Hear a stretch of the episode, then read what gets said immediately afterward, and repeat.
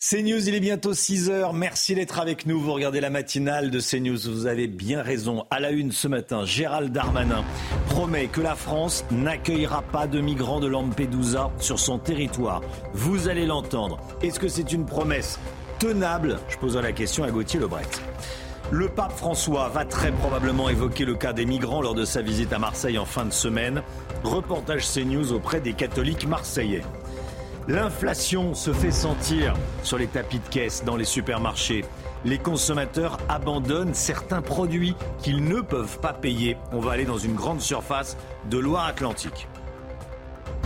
Charles III arrive aujourd'hui à Paris avec son épouse Camilla. Il se rendra à l'Arc de Triomphe en début d'après-midi. On va aller sur les Champs-Élysées. Vous allez voir que sa venue semble susciter moins de ferveur que lors de la visite d'Elisabeth II. Combien faut-il gagner en 2023 pour euh, ne pas s'inquiéter des fins de mois? Le Guillaume va nous, donner, va nous donner les derniers chiffres. Quel salaire pour vivre dignement? Le ministre de l'Intérieur a été catégorique hier soir. La France n'accueillera pas de migrants de Lampedusa. Il l'a dit aux 20h. Oui, le ministre de l'Intérieur a affiché une position euh, de fermeté. Alors on en parle dans un instant avec vous, Gauthier, mais tout d'abord, écoutez ce qu'il a dit. Alors la France n'accueillera pas de migrants qui viennent de Lampedusa. La France euh, veut une position de fermeté. Il y a une immigration irrégulière en Europe, en France et en Italie qu'il faut combattre. Et ce n'est pas en accueillant plus de personnes qu'on va tarir un flux qui évidemment euh, touche nos capacités d'intégration. En revanche, nous avons dit à nos amis italiens que nous étions prêts à les aider pour reconduire des personnes dans les pays avec lesquels nous avons de bonnes relations diplomatiques. 60% des personnes qui sont arrivées à Lampedusa sont francophones. Il y a des Ivoiriens, il y a des Sénégalais qui n'ont pas demandé l'asile en Europe.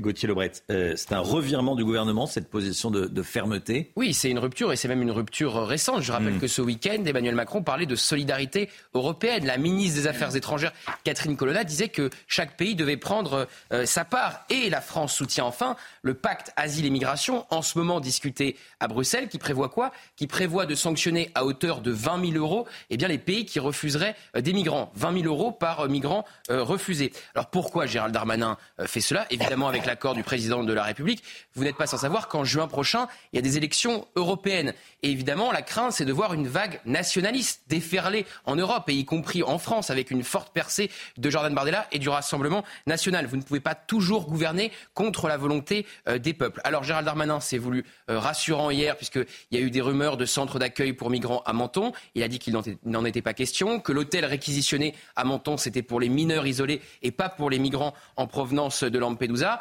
Ensuite, sur l'asile, il dit évidemment qu'il y a des personnes dans ces migrants qui ont le droit à l'asile, qui sont minoritaires, mais que la demande d'asile doit se faire depuis euh, l'Italie et non pas en France. Et enfin, il veut aider les Italiens à expulser ces migrants vers leur pays d'origine, parce que toute l'hypocrisie est là. Quand en France vous interceptez un migrant en provenance de Lampedusa, eh bien vous le renvoyez pas chez lui, mais vous le renvoyez en Italie. Il veut aider les Italiens à les renvoyer euh, chez eux. Quand on connaît le taux de QTF euh, exécuté, ça laisse, ça laisse songeur. Et enfin, il faut dire aussi les choses. La frontière entre l'Italie et la France, il n'y a pas un mur entre les deux pays. Donc la frontière est une, non pas une passoire, mais en tout cas, il y a du passage et les policiers français n'arriveront pas à intercepter et à stopper tout le monde. Merci beaucoup Gauthier. La crise migratoire de Lampedusa, elle sera au cœur de la visite du pape à Marseille. En fin de semaine, le Saint-Père est attendu vendredi dans la cité phocéenne. Et son message sur le sort de migrants est très attendu. Les explications d'Adrien Spiteri. Les fidèles de l'Église des réformés n'en reviennent toujours pas le pape François sera à Marseille ce vendredi. C'est quand même le chef de l'Église catholique, quoi. donc ça représente quand même quelque chose dans le monde. Et euh, ben voilà, c'est un honneur pour nous. La question migratoire, au cœur de l'actualité italienne et européenne, sera une nouvelle fois abordée par le souverain pontife. Le Saint-Père en a fait un thème majeur de son pontificat depuis son élection en 2013. Des appels à la fraternité partagé par ce paroissien. Imaginons que c'était dans l'autre sens, que ce soit nous qui sommes obligés d'aller euh, en Afrique, comment on sera accueillis. Et c'est aussi ce message-là euh, sur lequel on doit réfléchir, en tant qu'homme, mais surtout aussi en tant que chrétien.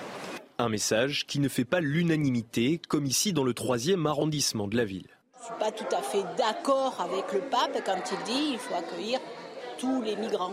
Hein. On accueille les migrants, mais bon, on ne peut pas accueillir toute la misère du monde. Pour le père de l'église Belle de Mai de Marseille, le choix de la cité phocéenne est loin d'être anodin. Marseille fait partie des villes qui accueillent le plus de migrants. C'est une ville multiculturelle. Au stade Vélodrome samedi, 57 000 personnes sont attendues pour la messe donnée par le pape. Un adolescent de 14 ans a été interpellé par cinq policiers en plein cours pour avoir euh, harcelé une élève. Ça s'est passé lundi dernier dans un collège d'Alfortville, c'est en banlieue parisienne, dans le Val-de-Marne. Le garçon est soupçonné de harcèlement, de menaces de mort vis-à-vis euh, d'une élève de 15 ans euh, qui est en transition de genre les deux adolescents ne se connaissaient pas, ils ne sont pas scolarisés euh, dans le même établissement, mais vous allez voir que la méthode des forces de l'ordre euh, fait polémique dans le collège. Reportage de Yael Benamou, Fabrice Elsner, Laura Lestrade et Adrien Spiteri. note au poignet, l'adolescent de 14 ans est sorti de sa classe escorté par des policiers. Ils lui ont dit euh, on vous arrête pour harcèlement et menace de mort. Et euh, donc après, on l'a entendu crier dans les couloirs. On a été, euh, ils sont tous choqués. Il y en a qui rigolaient, il y en a qui ne savaient pas trop comment réagir. Chacun avait sa réaction par rapport aux événements. L'affaire débute lundi quand le père de la victime dépose une main courante au commissariat. Sa fille aurait reçu des menaces de mort et des messages homophobes sur Instagram. Elle est en transition de genre. Une interpellation en pleine salle de classe dénoncée par les représentants des parents d'élèves. Il a choqué deux gamins c'était la force des policiers. Cinq dans une classe, sincèrement, c'est choquant. Ce n'est pas une cité, c'est un établissement scolaire. Je trouve particulièrement choquant que des enfants euh, dans l'établissement, puisqu'on les confie à l'éducation nationale, euh, soient interpellés par la police. Je ne sais pas si, si c'est une procédure habituelle, mais peut-être qu'il faudrait trouver d'autres solutions. Le collégien a reconnu les faits. Il a été déféré devant un magistrat du parquet. Voilà, est-ce que c'est la bonne méthode euh, Forcément, ça fait débat. Est-ce qu'il y a besoin d'envoyer cinq policiers en plein cours pour interpeller cet adolescent euh, qui visiblement a des problèmes familiaux euh, également? C'est peut-être pas la bonne solution. On en parlera à 7h10. Tiens, autour de la table, qu'est-ce que vous en pensez? Il y a sans doute un juste milieu à trouver hmm. entre la lettre honteuse du rectorat de Versailles contre les parents du jeune Nicolas et le fait de faire venir effectivement cinq policiers en plein cours, en pleine école. Peut-être fallait-il attendre la fin des cours pour euh, intercepter cet enfant. 7h10, on sera avec Elian Potier, président de Urgence Harcèlement. Qu'est-ce que vous penseriez d'un SMIC régional, un salaire minimum plus élevé pour les salariés qui travaillent en Ile-de-France où la vie est plus chère, à commencer par l'immobilier? Un SMIC plus élevé en Ile-de-France, c'est ce que propose Valérie Pécresse. Les SMIC adaptés aux, régions, ça existait en France jusqu'en 1968. Valérie Pécresse propose une augmentation de 9% du SMIC francilien pour correspondre au prix de la consommation dans la région. Le SMIC en Ile-de-France pourrait ainsi passer de 1747 à 1904 euros bruts par mois. Voilà, bon, est-ce que c'est une, est -ce c'est une bonne idée? Tiens, Lomi Guillaume, Monsieur Eco. C'est vrai que la différence de, niveau de vie et surtout le coût du logement entre l'Île-de-France et les autres régions est, colossal, donc ça semble pas forcément aberrant, surtout pour aider les, petits salaires. Et elle le dit notamment euh, les agents de la fonction publique. Notamment les agents de la fonction publique, mais, pas que. Hein, le SMIC, ça Concerne, ça concerne tout le monde. C'est le grand jour. Aujourd'hui, la France va accueillir le roi d'Angleterre, Charles III. Première étape, Paris avant Bordeaux euh, à partir de jeudi. Et Charles III et son épouse Camilla iront d'abord à l'Arc de Triomphe à 14h45. Alors sur l'avenue des Champs-Élysées, vous, vous en doutez, les derniers préparatifs se mettent en place. Mathieu, Mathieu Devez et Sarah Fenzari. À quelques heures de l'arrivée du roi, les drapeaux britanniques fleurissent aux côtés des Français.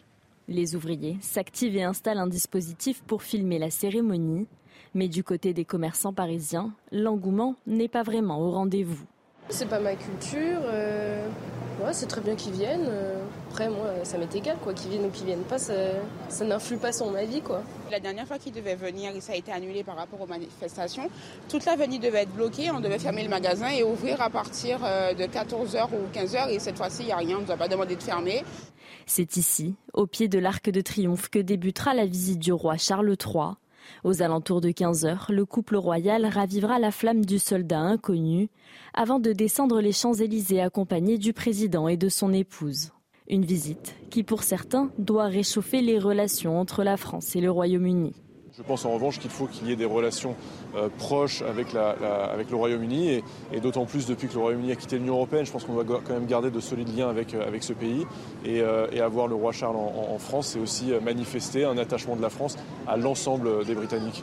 Pour l'occasion, un important dispositif de sécurité sera déployé à Paris, 8000 policiers et gendarmes mobilisés et un large périmètre de protection autour de l'événement. Voilà, bon, ça, ça suscite pas un enthousiasme fou, fou, fou. Ce, euh, C'est celui d'Alexandra Blanc. Ah, moi j'adore. Alexandra Blanc, elle, elle adore. ça attentivement. D'accord. J'aurais beaucoup aimé être invité au dîner. Malheureusement, je n'ai pas encore reçu. Ça me semble un peu tard. Mais peut-être que sur un malentendu. C'est pas compatible je avec la matinale. Vous allez peut-être recevoir un, un- un Bristol porté par un motard de, de l'Elysée. Ça bon, reste me- historique quand même, la vie Évidemment. du roi. Ah bah moi je vais aller sur les Champs-Élysées Ah cet oui. après-midi. hein. Vous aimez bien aussi. Ah oui, faut- je vais aller voir, je vais aller voir, c'est historique. Appel à tous les téléspectateurs de la matinale. On peut croiser Romain Desarts aussi sur les Champs-Élysées cet après-midi. Pour voir le. Il n'y aura pas la garde le- républicaine autour de lui, mais. Le roi Charles. Pour voir le roi Charles. Allez, le sport avec Saïd El Abadi tout de suite. Retrouvez votre programme de choix avec Autosphère, premier distributeur automobile en France. Bon, Saïd, le PSG s'en est bien sorti hier soir face à Dortmund en Ligue des Champions. Hein. Complètement Romain, la victoire et la manière en plus, puisque Paris s'est imposé 2-0 contre Dortmund, vous allez voir sur ces images. Après une première période stérile, c'est Kylian Mbappé, en bon capitaine du Paris Saint-Germain, qui a ouvert le score d'abord sur un penalty à la 49e minute. Vous allez le voir, il prend en contre-pied son, son, son- son- le gardien de but en face et hop, c'est magnifique. Évidemment, avant un but du Marocain Ashraf Hakimi. Un super but d'ailleurs. Vous allez le voir, c'est avec Vitina. Une petite action dans la surface de réparation. Et hop, c'est conclu d'un coup magnifique. Superbe. Victoire 2-0. Avec ce succès, les Parisiens prennent les commandes de leur groupe. Dans l'autre match de la poule, Milan et Newcastle avaient fait 0-0 auparavant. Et Saïd, cette soirée nous a aussi offert un très beau but côté italien. Ah oui, tenez-vous bien. Nous sommes à, Rome, en Italie donc. Nous sommes à la 95e minute de jeu. La Lazio est menée sur sa pelouse 1 but à 0 par l'Atlético Madrid. Et là, le gardien de but de la Lazio décide de monter dans la surface de réparation adverse. Ivan Provdel se retrouve dans la surface et il saute et il marque de la but égalisation. 95e minute de jeu. De quoi rendre fou joueurs, supporters et même le gardien de but lui-même. Ah oui, dites donc. Mais qu'est-ce qu'il- je, je sais pas comment il faisait quoi là Il faisait quoi Dernière action de jeu, et il y avait 1-0 pour euh, l'A- l'Atlético de Madrid. Et du coup, le gardien de but a décidé de monter pour la toute dernière occasion. Mais c'est ça arrive souvent. Ça arrive Ah bon souvent que le gardien monte. Bon, voilà. Non, que le gardien monte dans la surface adverse. Ça arrive souvent pour un dernier corner, Ouais, ouais. mais que ça marque, c'est rare. C'est rare. si tout va bien, oui. je- euh, et là, ça s'est passé comme ça. Si tout va bien à Paris, c'est euh, tout l'inverse à Marseille, avec le président de l'OM qui s'est mis en retrait. Oui, c'était un mardi noir vraiment à Marseille euh, hier, puisque euh, du coup on a eu une réunion très tendue le soir, euh, lundi soir, entre les supporters, les, les groupes de supporters de l'Olympique de Marseille et la direction. Le, le Pablo Longoria a décidé de, de se mettre en retrait puisqu'il a été attaqué de manière assez virulente par ses supporters. On- comme l'a expliqué le club dans un communiqué, vous allez le voir, le directoire de l'OM ne peut accepter les menaces personnelles. Une relation basée sur l'intimidation ne peut garantir les conditions minimales acceptables pour que le club puisse continuer à s'investir pour la transformation de l'OM. Pour le moment, le, le- le président a décidé d'être en retrait. Il n'ira pas à Amsterdam demain en Ligue Europa. Concernant l'entraîneur Marcelino, on n'a pas encore de nouvelles, mais a priori, il devrait être euh, euh, démis de ses fonctions dans les heures qui viennent. Vous avez profité de votre programme de choix avec Autosphère, premier distributeur automobile en France. C'est News, il est 6h13. Merci d'être avec nous. L'équipe est là. Chana Lousteau, Gauthier Lebret, Alexandra Blanc, Harold Iman ce matin. On va parler du Haut-Karabakh, on va parler de l'Arménie euh, ce matin. Saïd El Abadi, bien sûr, et, et- le Mick Guillot. Euh, restez bien avec nous. Témoignage, j'allais dire exceptionnel, en tout cas triste, dans, dans un instant. Le témoignage des parents de la petite Emma, euh, qui a été mortellement poignardée par son ex-petite amie. Le, le procès se tient en ce moment. Les parents témoignent ce matin sur CNews. À tout de suite.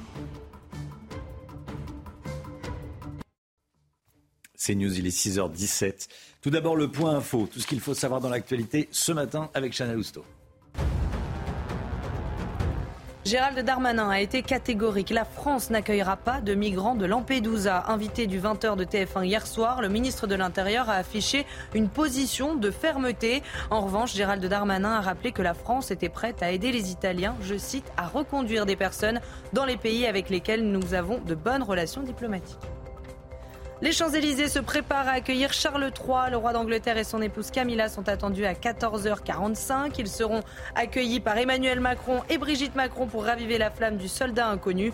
Les hymnes God Save the King et la Marseillaise seront joués par la garde républicaine avant le passage de la patrouille de France et des Red Arrows dans le ciel de la capitale.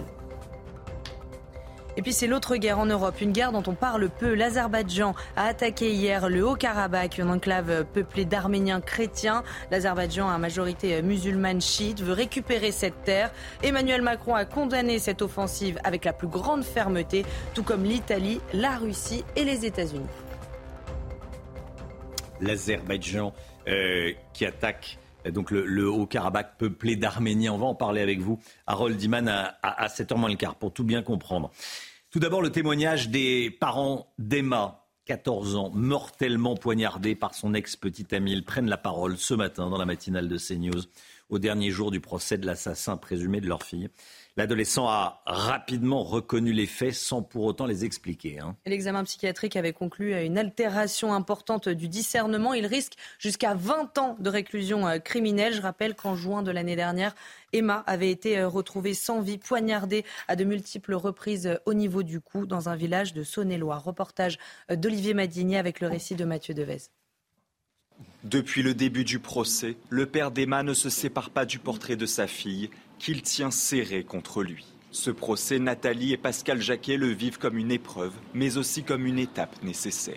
Il y a beaucoup d'affaires qui se passent euh, actuellement en France et euh, on aimerait que ça ne se reproduise euh, pas à nouveau, parce qu'à chaque fois, nous, ça nous remet dans, le, dans notre affaire, mais malheureusement, il faudrait de l'apaisement en France. Est-ce que c'est, justement ce procès peut contribuer à faire un certain travail de, deuil un an et demi après Tout à fait. Pour nous, c'est une étape euh, nécessaire, même si ça ne va rien changer. Mais euh, on en avait besoin, oui. Le 9 juin 2022, Emma a été retrouvée morte, tuée de plusieurs coups de couteau assénés par son petit ami. Aujourd'hui, dans le box, il n'exprime ni regret, ni pardon. J'aurais souhaité qu'il soit rongé par les remords, oui. Ça, je l'aurais souhaité, mais je pense que ce n'est pas possible parce qu'il n'a aucune empathie et il ressent rien, rien. L'adolescent âgé de 15 ans risque une peine de 20 ans d'emprisonnement. Voilà, témoignage euh, recueilli par, euh, par nos équipes, par Olivier Madinier. Euh, reportage signé Olivier Médinier. On change totalement de sujet à présent. Dans les supermarchés, certains produits sont abandonnés sur les tapis de caisse. Ah, pourquoi? Parce que ça fait trop. Euh, c'est un phénomène de plus en plus courant à cause de l'inflation, de l'augmentation des prix au moment de payer. Les clients n'ont pas les moyens de régler et doivent revoir leur euh, poignée leur panier plutôt que leur poignée, plus, précisément. reportage en Loire-Atlantique de Michael Chailloux la question du pouvoir d'achat s'affiche partout dans les allées de ce supermarché situé entre Nantes et Saint-Nazaire. Depuis plusieurs mois, les dirigeants observent des changements de comportement de la part des consommateurs. Quand euh, ils arrivent au moment de payer, bien souvent, bah, ils se rendent compte qu'il bah, n'y a plus assez. Il n'y a pas assez dans le porte-monnaie, donc ils laissent des articles euh, à la fin, du tapis. On voit bien sur les volumes qu'on bah, a à peu près 8% de volume en moins. Client régulier de l'enseigne, John fait ses courses, téléphone à la main, avec l'option calculette. Voilà, ça fait ça. Hein. Je calcule dans le magasin avec mon téléphone, je regarde les prix, les, bons plans, euh, voilà quoi. Oui, quelques fois, ça m'est arrivé, voilà. Euh, de temps en temps, je me dis, tiens, je crois avoir assez, mais en fait, bah non, il va manquer 3-4 centimes. Voilà. Donc on laisse le produit sur le tapis? On laisse le produit sur le tapis, malheureusement. Des produits laissés sur le tapis. Autre tendance, le paiement en espèces sonnantes et trébuchantes fait son grand retour depuis six mois. Les gens euh, ont beaucoup d'espèces et je pense que euh, relèvent euh, en début de mois pour pas être bloqués par les banques et ils payent en cash.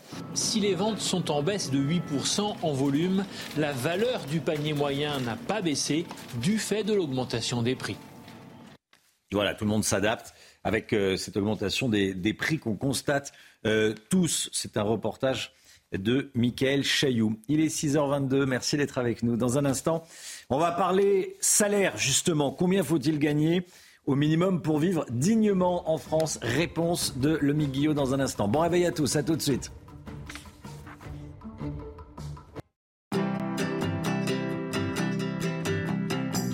Programme avec Lesia, assureur d'intérêt général.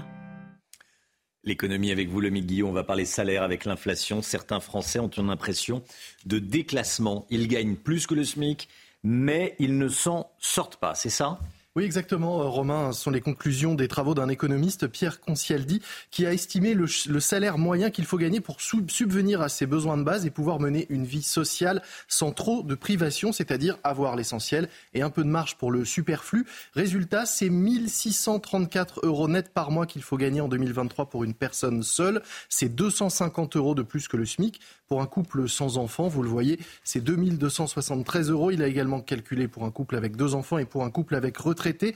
Précision, pour un couple avec deux enfants mais qui vit en région parisienne, là, il faut gagner 3744 euros net hmm. par mois pour pouvoir s'en sortir. Il faut gagner, pardon, 4451 euros net au lieu de 3744, donc beaucoup plus pour l'Île-de-France. C'est d'ailleurs pour cela que Valérie Pécresse a demandé que le SMIC soit réévalué de 9% en Île-de-France parce que le logement coûte beaucoup plus cher pour euh, les franciliens que pour les autres Français. Alors, est-ce que les Français disposent de tels revenus? Alors c'est en effet là que ça coince, hein, euh, Romain, parce que selon la même étude, il n'y a que deux tiers des Français qui aujourd'hui disposeraient des revenus suffisants pour mener une vie décente. 35% n'auraient pas assez et seraient donc obligés de faire des choix, des sacrifices en matière de consommation ou de sortie. C'est d'ailleurs euh, corroboré hein, ce chiffre par une étude toute récente du Secours populaire qui dit que 34% des Français considèrent que leurs revenus leur permettent tout juste de boucler leur budget. Comment évolue cette proportion de Français déclassés? Eh bien, elle augmente malheureusement et le nombre de Français ayant le sentiment de ne plus y arriver ne cesse de croître mois après mois. Traduction concrète hein, d'ailleurs de ce phénomène, on en parlait dans un reportage euh, il y a un instant, il y a un véritable phénomène de déconsommation qui s'installe en France. La consommation est ainsi en recul de 11% depuis 2021. Les produits dont les ventes reculent le plus sont ceux qui dépassent les 3 euros à l'unité. Ils sont délaissés par les consommateurs. À l'inverse, on peut quand même noter que le seuil de richesse a été fixé à 3 762 euros par mois en France après impôt. C'est le minimum pour une personne seule. Ce serait le cas pour seulement 7% des Français. C'était votre programme avec Clésia, assureur d'intérêt général. 6h28, le temps, Alexandra Blanc. C'est l'heure de vous plonger dans la météo avec Mondial Piscine. Mondial Piscine, la passion de réaliser vos rêves. Alexandra, vous nous emmenez au nord des États-Unis avec de belles aurores boréales observées. Hein. oui, en effet, on prend la direction du Dakota du Nord à la frontière canadienne avec ces images splendides donc d'aurores boréales. C'est assez rare pour être souligné. Généralement, on ne voit pas d'aurore boréale euh, depuis euh, le Dakota euh, du Nord, puisqu'on a eu ce qu'on appelle en météo une tempête géomagnétique qui a donc engendré ces aurores boréales dans le ciel du Dakota du Nord. Alors voilà, on va peut-être les revoir tout à l'heure, mais en tout cas, on les voit bien avec donc ces euh, aurores boréales sur le nord. Au programme aujourd'hui en France, un temps euh, relativement calme uniquement ce matin puisque ça va commencer à se dégrader. Lente dégradation attendue aujourd'hui. Alors ce matin, on retrouve un temps nuageux euh, sur les régions du nord et puis un temps variable, instable autour du golfe du Lion, notamment entre Perpignan et Nice avec de la pluie mais également quelques orages et c'est surtout dans l'après-midi que nous allons avoir un temps instable, un temps variable sur les régions méridionales, du côté de la Corse, du côté de la Côte d'Azur ou encore en allant vers l'Hérault le Gard, avec donc au programme de la pluie, mais également des orages attendus. Et puis arriver également d'une nouvelle perturbation par la Bretagne, perturbation très active entre les deux du beau temps, avec seulement quelques nuages hein, pour la venue du roi Charles III à Paris. Les températures plutôt douces ce matin, 19 à La Rochelle ou encore à Marseille. Et dans l'après-midi, ça remonte au nord, 23-24 degrés entre Lille et Paris. Vous aurez 28 degrés à Toulouse, 28 degrés à Clermont. Et ça baisse un peu à Marseille ou encore à Montpellier, avec 24 degrés attendus cet après-midi. C'était la météo avec Mondial Piscine. Mondial Piscine, la passion de réaliser vos rêves. CNews, il est 6h30. Merci d'avoir choisi CNews pour démarrer cette journée. Vous regardez la matinale à la une ce matin, alors que Gérald Darmanin promet que la France n'accueillera pas de migrants de Lampedusa. Les habitants de Menton, à la frontière franco-italienne, sont inquiets. Reportage CNews dans un instant. Deux individus mis en examen suite à la séquestration de plusieurs personnes dans un appartement à Nantes, des faits d'une grande violence sur fond de trafic de drogue. Nicolas Sarkozy veut que des élus républicains rentrent au gouvernement pour faire pression sur Emmanuel Macron. On va y revenir avec Gauthier Lebret. Plus d'infos dans un instant. A tout de suite Gauthier. Les professionnels de la distribution du pétrole ne veulent pas entendre parler de la vente à perte. Patrick Pouyanné, le PDG de Total Energy, ne descendra pas en dessous du litre de carburant à 1,99€. Il ne veut pas faire plus d'efforts. On va y revenir avec le Mick. L'Azerbaïdjan a attaqué hier le Haut-Karabakh. On va vous parler de cette guerre qui oppose les Arméniens chrétiens qui peuplent cette enclave aux Azéris, en majorité musulmans, chiites. Harold Iman est avec nous. A tout de suite, Harold. L'inquiétude des habitants de Menton face à l'afflux de migrants à Lampedusa. Sur place, les autorités se préparent et s'organisent pour ajuster Hein, on va dire ça, les infrastructures. Oui, un hôtel a reçu notamment un avis de réquisition euh, potentiel pour accueillir des mineurs euh, non accompagnés. Un courrier qui ne ravit pas le gérant euh, de l'établissement, qui ne cache pas son inquiétude. Reportage de Franck Trivio avec le récit de Yael Benamou. À quelques kilomètres de Menton, la frontière avec l'Italie. Très vite, nous tombons sur un migrant originaire du Sierra Leone. Il dit avoir 16 ans. Hier, j'ai essayé de traverser la frontière, mais ils m'ont arrêté et m'ont dit que je devais faire demi-tour. Ils sont des centaines, comme ce jeune homme, à vouloir entrer en France. Menton se prépare à faire face à cet afflux. Les gérants de cet hôtel ont reçu un avis de réquisition potentielle de l'établissement pour accueillir 50 mineurs isolés. Si jamais euh, ce cas devait se produire, on devra tout simplement inviter nos clients euh, actuellement à l'hôtel à partir pour un autre établissement. Ce qui n'est pas une chose facile, puisque nous, on a une clientèle fortement internationale. Cette commerçante habite Menton depuis 35 ans. Si cet afflux a toujours été maîtrisé selon elle, cette fois-ci, elle a des craintes. La situation commence vraiment à devenir grave. Je sais pas. C'est en amont, c'est dans leur pays. Il faut, faut les aider dans leur pays. Du côté des habitants, c'est un mélange d'empathie et de ras-le-bol qui domine. On comprend qu'ils veuillent s'échapper de chez eux, mais on, ne peut pas malheureusement accueillir tout le monde, aussi bien en Europe qu'en France. Et pourtant, on a besoin de céder parce qu'on est des êtres humains. Les habitants s'en remettent aux autorités pour trouver une solution rapidement. Soyez là à 8h30, on sera avec Jean-Christophe Couvi, qui est policier, secrétaire national du syndicat Unité SGP. Est-ce que la police a les moyens d'appliquer euh, ce que euh, promet le ministre de l'Intérieur Gérald Darmanin, qui dit que la France n'accueillera pas les migrants de, de Lampedusa? Est-ce qu'on a les moyens de tenir cette promesse? Je poserai la question à Jean-Christophe Couvi à 8h30 avec nous. Deux hommes mis en examen à Nantes pour séquestration, viol, acte de barbarie sur fond de trafic de drogue. Il s'en serait pris à quatre personnes dans un appartement du quartier Malakoff à, Nantes au pied d'un point de deal, Chana. Hein. Les victimes, deux hommes et deux femmes, présentent un nombre impressionnant de traces de violence sur l'ensemble du corps. Brûlures, viols, noyades ou encore roulettes russes avec une arme dans la bouche. Ils ont vécu un véritable calvaire pendant plusieurs jours. Il y a une quinzaine de jours, ces tortionnaires auraient obligé l'une de ces victimes à servir de nourrice, c'est-à-dire de stocker la marchandise des dealers. Le récit est signé Michael Chaillot. Quartier Malakoff, rue de Madrid, le numéro 2 est connu pour être un point de deal. Derrière cette porte d'un appartement du cinquième étage, la police retrouve samedi matin quatre personnes qui viennent de subir trois jours de calvaire. Les victimes qui ont pu être entendues indiquent qu'elles ont subi des sévices extrêmement graves, tels que des brûlures imposées avec la lame d'un couteau chauffé à blanc, telles également que l'introduction d'une arme à feu à l'intérieur de la bouche en euh, jouant euh, à la roulette russe. Et une des femmes également indique avoir été victime de faits de viol.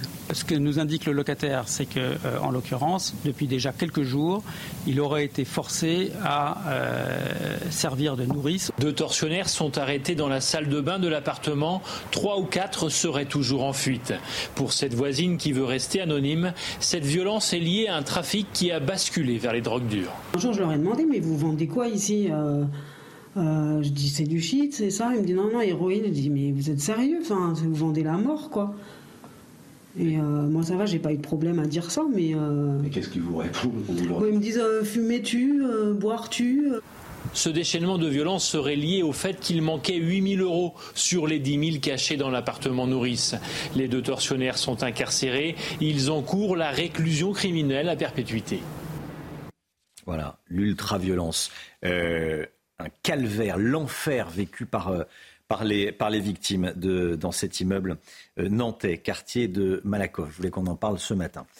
La politique. Nicolas Sarkozy veut que des LR entrent au gouvernement. Gauthier Lebret, ce n'est pas la première fois que l'ancien président formule ce souhait, mais là, il demande aux Républicains d'engager un bras de fer avec Emmanuel Macron pour rentrer dans le gouvernement et donc influencer euh, la, politique du gouvernement. Absolument. Alors, hier midi, euh, Nicolas Sarkozy a déjeuné avec une quinzaine de députés LR. C'est le Parisien qui raconte les, coulisses de, ce déjeuner. Il y a un député qui est sorti en disant qu'il avait bu des boissons énergisantes suffisamment pour un an. Parce que c'est vrai que quand vous rencontrez Nicolas Sarkozy, quand vous le connaissez un peu, il brille par, par son énergie. Alors, il avait déjà fait effectivement cet appel dans les colonnes du journal du dimanche. Mais là, il dit qu'il faut entrer au gouvernement pour obliger Emmanuel Macron, vous allez voir cette citation, à faire une politique de droite car ce n'est pas naturel chez lui, dit euh, l'ancien président de la République. On voit bien qu'après avoir soutenu Emmanuel Macron, il prend ses distances. Ça avait déjà été le cas dans euh, le dernier tome de ses mémoires où il critiquait la position de la France vis-à-vis euh, de la Russie et vis-à-vis de la politique en faveur de l'Ukraine. Il dit aussi que c'est l'occasion de, tester la résistance des, républicains,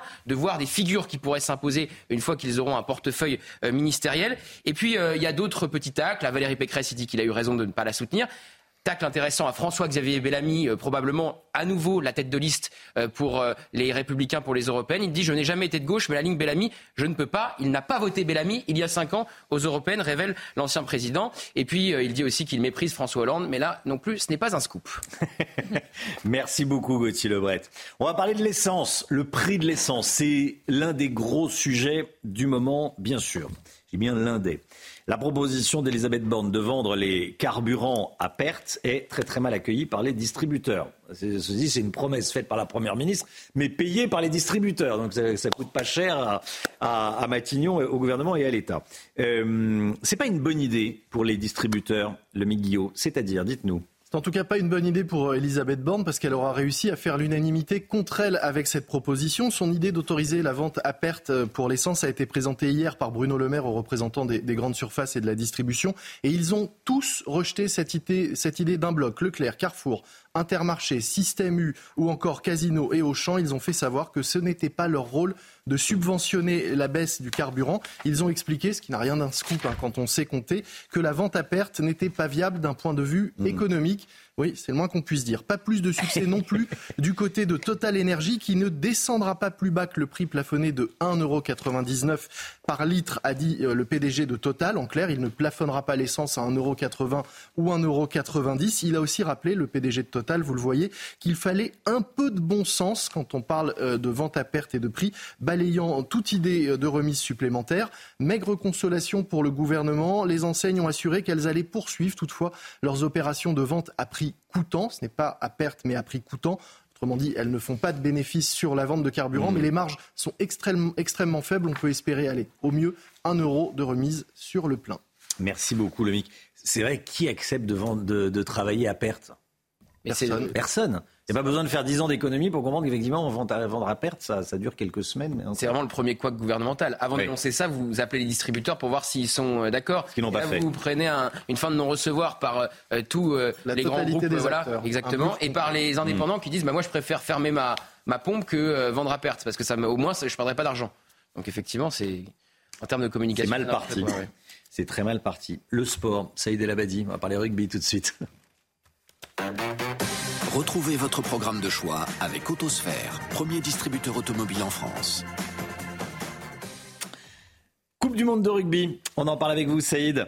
La France va affronter la Namibie demain jeudi. On connaît la composition de l'équipe. On connaît la hein composition et comme prévu finalement, hmm. les cadres sont de retour en équipe de France dans ce casse de France. Comme l'avait annoncé Fabien Galtier. Alors absent depuis mi-août, c'est notre ami Cyril Bail qui est bien titulaire chez les avants. Autre retour, celui tant attendu de Jonathan Danty qui était également blessé, qui va pouvoir jouer enfin cette Coupe du Monde pour le reste du classique avec Dupont et Jalibert notamment ou encore Gaël Ficou ou Damien Penaud. Et pendant cette Coupe du Monde de rugby, le Japon arbore un maillot qui rend hommage à l'histoire française. Oui, Chana, exactement. L'équipe du Japon, qui évolue depuis le début de la compétition et qui a notamment affronté le Chili et l'Angleterre, porte sur son maillot une fleur de lys, comme vous pouvez le voir, juste au milieu. Il y a le logo et le logo de la, le logo de, de la Coupe du Monde. Et voilà. Et vous voyez une fleur de lys. On l'a distingue. On l'a distingué bien. Voilà. Et euh, on la distingue. Alors il y a ce qu'on appelle le bandeau en bas qui cache la fleur de lys sur le joueur, sur le maillot du joueur en bas, et on la distingue effectivement sur celle du fond. Mais bon. Voilà, c'est une manière de, rendre hommage au pays qui accueille le, mondial. C'est l'occasion de voir mm-hmm. encore une fois que les Japonais sont toujours très humains et adorent rendre hommage en général où, ils vont dans chaque pays quand, ils se déplacent. Bon, ils rendent hommage à la royauté, hein, parce que la fleur de lys, c'était le symbole de la, de la royauté. Ils ont mis un coq. Hein. Ils, ont, ils ont pas mis un coq, voilà. Saïd, vous allez nous dévoiler certains surnoms des joueurs du, du 15 de France. Alors, c'est toujours Alors comme ça, vous allez vous familiariser encore un peu plus avec ce 15 de France durant cette compétition.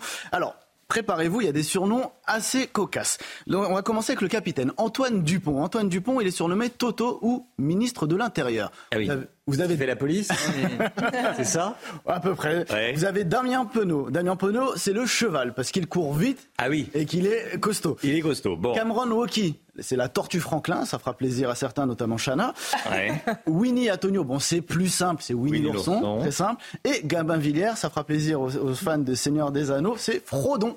Frodon. Bon, bah écoutez, comme ça, voilà. Toto. Bon, déjà, on va retenir Toto. Hein. Toto, le ministre de l'Intérieur, c'est un peu plus long, mais Toto, c'est marrant. Il y a des surnoms autour de la table? Non, personne, non? Non, ça va. Ça va? Bon.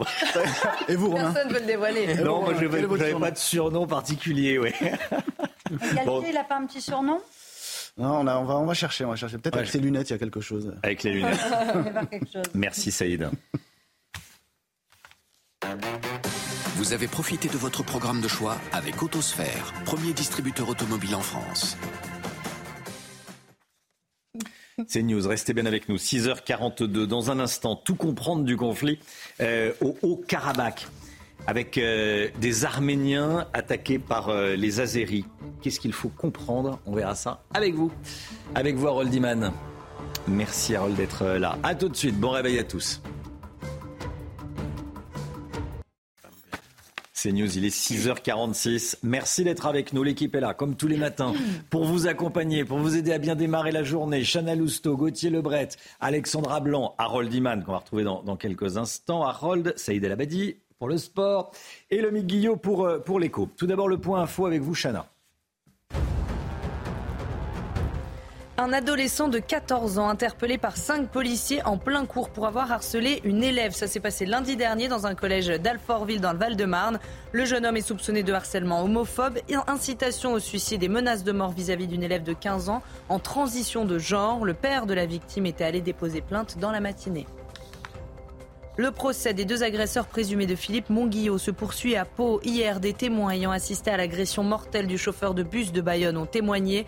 Ils ont raconté la colère inarrêtable des accusés, bourrés d'adrénaline, disent-ils. Aujourd'hui, les psychiatres qui ont expertisé les accusés viendront livrer leurs conclusions. Et puis Volodymyr Zelensky accuse la Russie de génocide. Le président ukrainien a pris la parole hier soir à la tribune de l'ONU à New York. Il a dénoncé la déportation de dizaines de milliers d'enfants ukrainiens par Moscou. Volodymyr Zelensky qui doit s'adresser au Conseil de sécurité de l'ONU dans la journée et donc faire face à la Russie. C'est l'autre guerre en Europe, une guerre dont on parle peu, dont on ne parle pas assez. L'Azerbaïdjan a attaqué hier le Haut-Karabakh, une enclave peuplée d'Arméniens euh, chrétiens. Harold Iman avec nous. Euh, bonjour Harold. Euh, je tiens à préciser que vous êtes allé sur place deux fois. Vous connaissez bien le, le terrain. L'Azerbaïdjan, à majorité musulmane chiite, veut récupérer cette terre. Déjà Harold, quelle est la situation ce matin? Ce matin, 7000 civils ont été évacués du Haut-Karabakh. C'est 10% de la population d'hier. Euh, le gouvernement azerbaïdjanais donc parle d'opération antiterroriste parce que certains de ces soldats sont morts en tombant sur des mines. Et voilà, ça ouvre les portes pour liquider tout ce qu'il y a en, euh, au, Karabakh, leur gouvernement, leur armée et tout. Euh, vous voyez sur la carte le Haut-Karabakh qui se trouve être peuplé d'Arméniens, mais qui est dans l'Azerbaïdjan euh, par le découpage soviétique, et ils ont voulu regagner l'Arménie. Hmm. Euh, ils ont été attaqués en 2020, ils ont perdu toute la partie jaune. Et maintenant, c'est le reste du vert qui commence à, partir. Donc il ne restera plus rien de ce pays du tout. Et euh, l'Azerbaïdjan voudrait un grand pays d'identité turque. Ils sont super proches euh, des Turcs, beaucoup plus encore que de l'islam, mais ça, ça, ça, compte aussi. Et euh, avec la Turquie, il ferait un grand territoire uni. Et le gouvernement arménien à Yerevan parle de nettoyage ethnique de ses frères du Karabakh et appelle à l'aide. Est-ce qu'il y a un réel danger pour que toute la population arménienne soit expulsée violemment du Haut-Karabakh sans que la communauté euh, internationale ne les protège? Tristement, il y a un risque réel. Quel État se risquerait à envoyer des troupes si près de la Turquie qui arment et aident l'armée azerbaïdjanaise? Alors la Russie aurait pu faire quelque chose, mais Vladimir Poutine Poutine laisse pourrir la situation. Il a beaucoup besoin de la Turquie dans sa guerre contre l'Ukraine, donc il laisse un peu faire. Les États-Unis, eux, aiment choyer la Turquie et l'Azerbaïdjan et, aimeraient ne rien voir. Et la France a condamné cette attaque azerbaïdjanaise, ce qui a fait dire au ministre des Affaires étrangères azerbaïdjanais hier, la France est islamophobe. Alors vous voyez, décidément, personne n'arrivera à calmer le jeu. Harold Iman. Merci beaucoup, Harold. Restez bien avec nous dans un instant. La, politique avec vous, Gauthier Lebret, une députée France Insoumise veut boycotter Israël.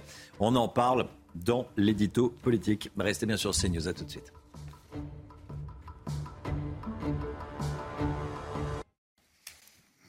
Une députée, la France Insoumise, veut boycotter Israël. C'est l'édito. Eh, politique de Gauthier Lebret.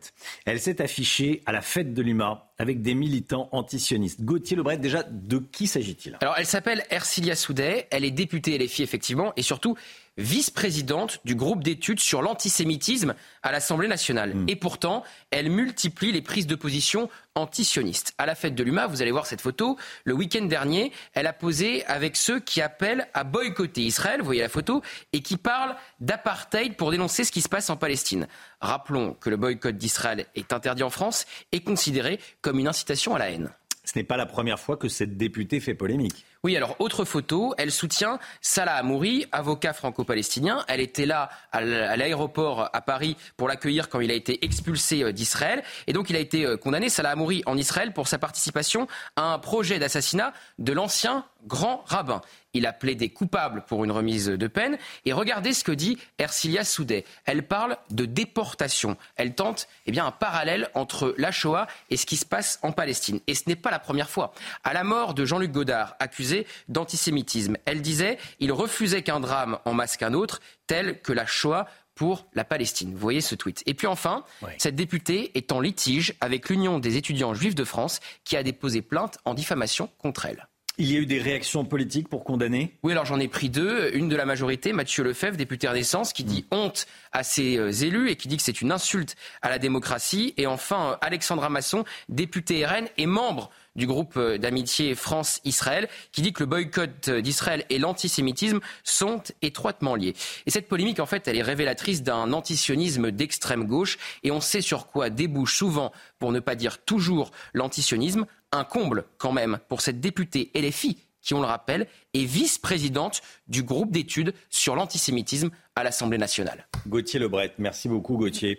8h10, Laurent Nunez, le préfet de police de Paris, sera l'invité de Sonia Mabrouk. Grande interview de Laurent Nunez, 8h10 sur CNews et sur Europe 1. Tout de suite, c'est l'instant musique. Alexandra Blanc, est-ce que ça va mieux Oui, oui, ça va. Ça va. J'ai, Vous êtes arrivé. me rapprocher de Gauthier. Juste avant euh, le début de la, chaise, la chronique politique.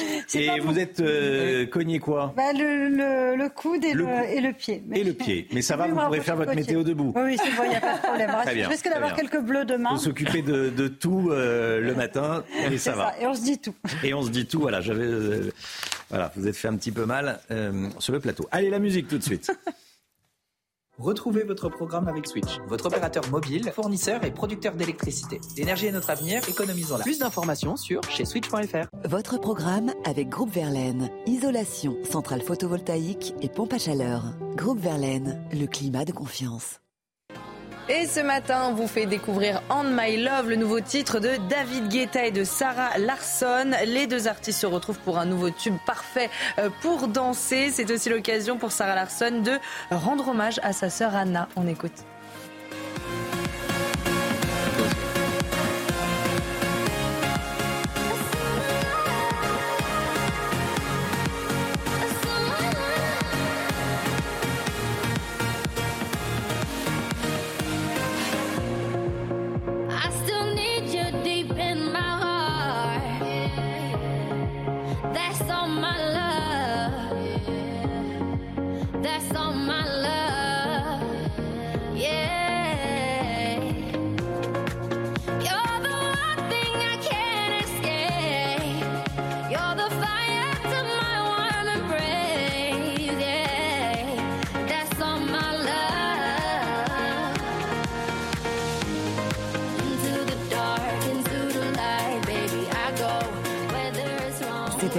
Programme avec Groupe Verlaine. Isolation, centrale photovoltaïque et pompe à chaleur. Groupe Verlaine, le climat de confiance. C'était votre programme avec Switch, votre opérateur mobile, fournisseur et producteur d'électricité. L'énergie est notre avenir, économisons-la. Plus d'informations sur chez switch.fr. Le temps tout de suite, Alexandra Blanc. C'est l'heure de vous plonger dans la météo avec Mondial Piscine. Mondial Piscine, la passion de réaliser vos rêves.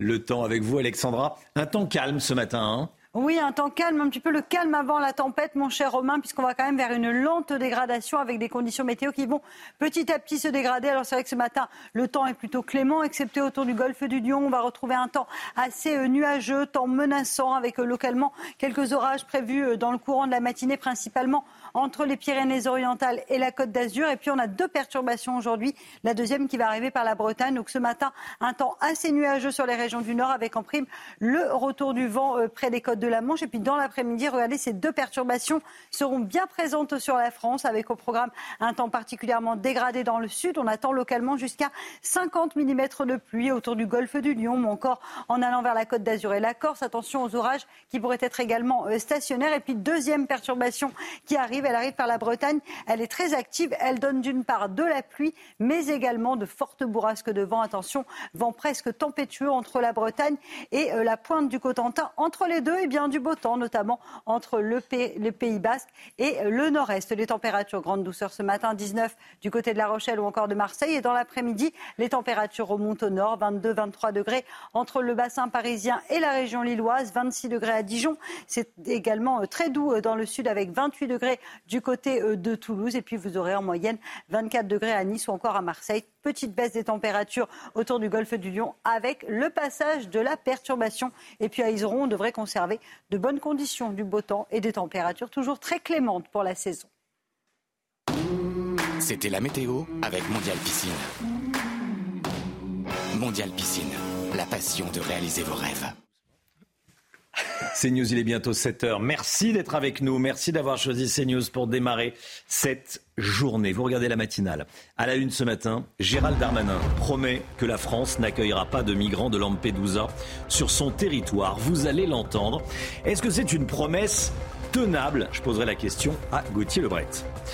Le pape François va très probablement évoquer le cas des migrants lors de sa visite à Marseille en fin de semaine. Reportage CNews auprès des catholiques marseillais. Charles III arrive aujourd'hui à Paris avec son épouse Camilla. Il se rendra à l'Arc de Triomphe en début d'après-midi. On va aller sur les Champs-Élysées. On sera en direct avec Adrien Spiteri. À tout de suite, Adrien. Ce matin, on va parler du covoiturage, le trajet domicile-travail, les trajets domicile-travail qui ne se développent pas en covoiturage. Pierre Chasseret. Et puis, et puis, on va parler euh, harcèlement scolaire. On accueille sur ce plateau Elian Potier, président de Urgence Harcèlement. On va parler à harcèlement scolaire avec vous à 7h10. Bonjour, merci d'être là. Et à tout de suite.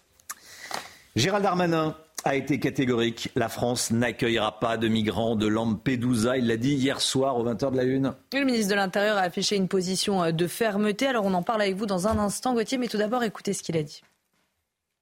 Alors la France n'accueillera pas euh, de migrants qui viennent de Lampedusa. La France euh, veut une position de fermeté. Il y a une immigration irrégulière en Europe, en France et en Italie qu'il faut combattre. Et ce n'est pas en accueillant plus de personnes qu'on va tarir un flux qui évidemment euh, touche nos capacités d'intégration. En revanche, nous avons dit à nos amis italiens que nous étions prêts à les aider pour reconduire des personnes dans les pays avec lesquels nous avons de bonnes relations diplomatiques. 60% des personnes qui sont arrivées à Lampedusa sont francophones. Il y a des Ivoiriens, il y a des Sénégalais qui n'ont pas demandé l'asile en Europe. Gauthier Lebret, c'est un vrai revirement du gouvernement, cette position de, de fermeté. Hein. Oui, un revirement euh, qui date de quelques jours. Je rappelle que hmm. ce week-end, Emmanuel Macron parlait de solidarité européenne. La ministre des Affaires étrangères, Catherine Colonna, disait que euh, chacun devait prendre euh, sa part. Alors, il y a une sorte de double discours, parce que en même temps, c'est le cas de le dire en Macronie, le gouvernement soutient le pacte asile-immigration. Et qu'est-ce que prévoit ce pacte asile-immigration, en ce moment négocié à Bruxelles? De sanctionner financièrement les pays qui refusent d'accueillir des migrants à hauteur de 20 000, de euros par migrant refusé. Alors pourquoi Gérald Darmanin et le gouvernement font cela? Il y a les européennes en juin prochain et la crainte évidemment du gouvernement, c'est de voir une vague nationaliste déferler en Europe et plus particulièrement en France avec la liste notamment du Rassemblement national de Jordan Bardella. Vous ne pouvez pas toujours gouverner contre la volonté populaire. Alors il a voulu aussi rassurer les habitants du sud de la France et notamment de Menton. Il a dit qu'il n'y aurait pas de centre d'accueil, contrairement à ce qu'on a pu l'entendre ces derniers jours, pas de centre d'accueil pour migrants à Menton, qu'un hôtel a bien été réquisitionné, mais que c'était pour placer des mineurs isolés, des mineurs non accompagnés. Et puis sur les demandes d'asile qui peuvent exister, mais qui sont très minoritaires parmi les migrants arrivés à Lampedusa, selon le ministre de l'Intérieur, il veut que la demande d'asile se fasse depuis l'Italie et non pas en France. Enfin, il promet d'aider les Italiens à expulser euh, les migrants, parce qu'il faut dire aussi les choses. Quand un migrant en provenance de Lampedusa est intercepté en France, il est non pas renvoyé dans son pays d'origine, mais en Italie. Donc, si vous voulez, c'est un peu l'hypocrisie euh, de la solution et de cette solution. Et puis, il faut dire aussi euh, qu'à Menton, vous avez beau mettre un nombre conséquent de policiers, multiplier les contrôles, vous n'empêcherez jamais totalement les migrants qui veulent passer de la France à l'Italie, et bien de l'Italie à la France, de le faire. Merci Gauthier. La crise migratoire de Lampedusa sera au cœur de la visite du pape à Marseille, le Saint-Père qui est attendu vendredi dans la cité phocéenne. Et son message sur le sort des migrants est très attendu. Les explications d'Adrien Spiteri. Les fidèles de l'Église des réformés n'en reviennent toujours pas. Le pape François sera à Marseille ce vendredi. C'est quand même le chef de l'Église catholique, donc ça représente quand même quelque chose dans le monde. Et euh, ben voilà, c'est un honneur pour nous. La question migratoire, au cœur de l'actualité italienne et européenne, sera une nouvelle fois abordée par le souverain pontife. Le Saint-Père en a fait un thème majeur de son pontificat depuis son élection en 2013. Des appels à la fraternité partagés par ce paroissien. Imaginons que c'était dans l'autre sens, que ce soit nous qui sommes obligés d'aller euh, en Afrique, comment on sera accueillis et c'est aussi ce message-là euh, sur lequel on doit réfléchir, en tant qu'homme, mais surtout aussi en tant que chrétien.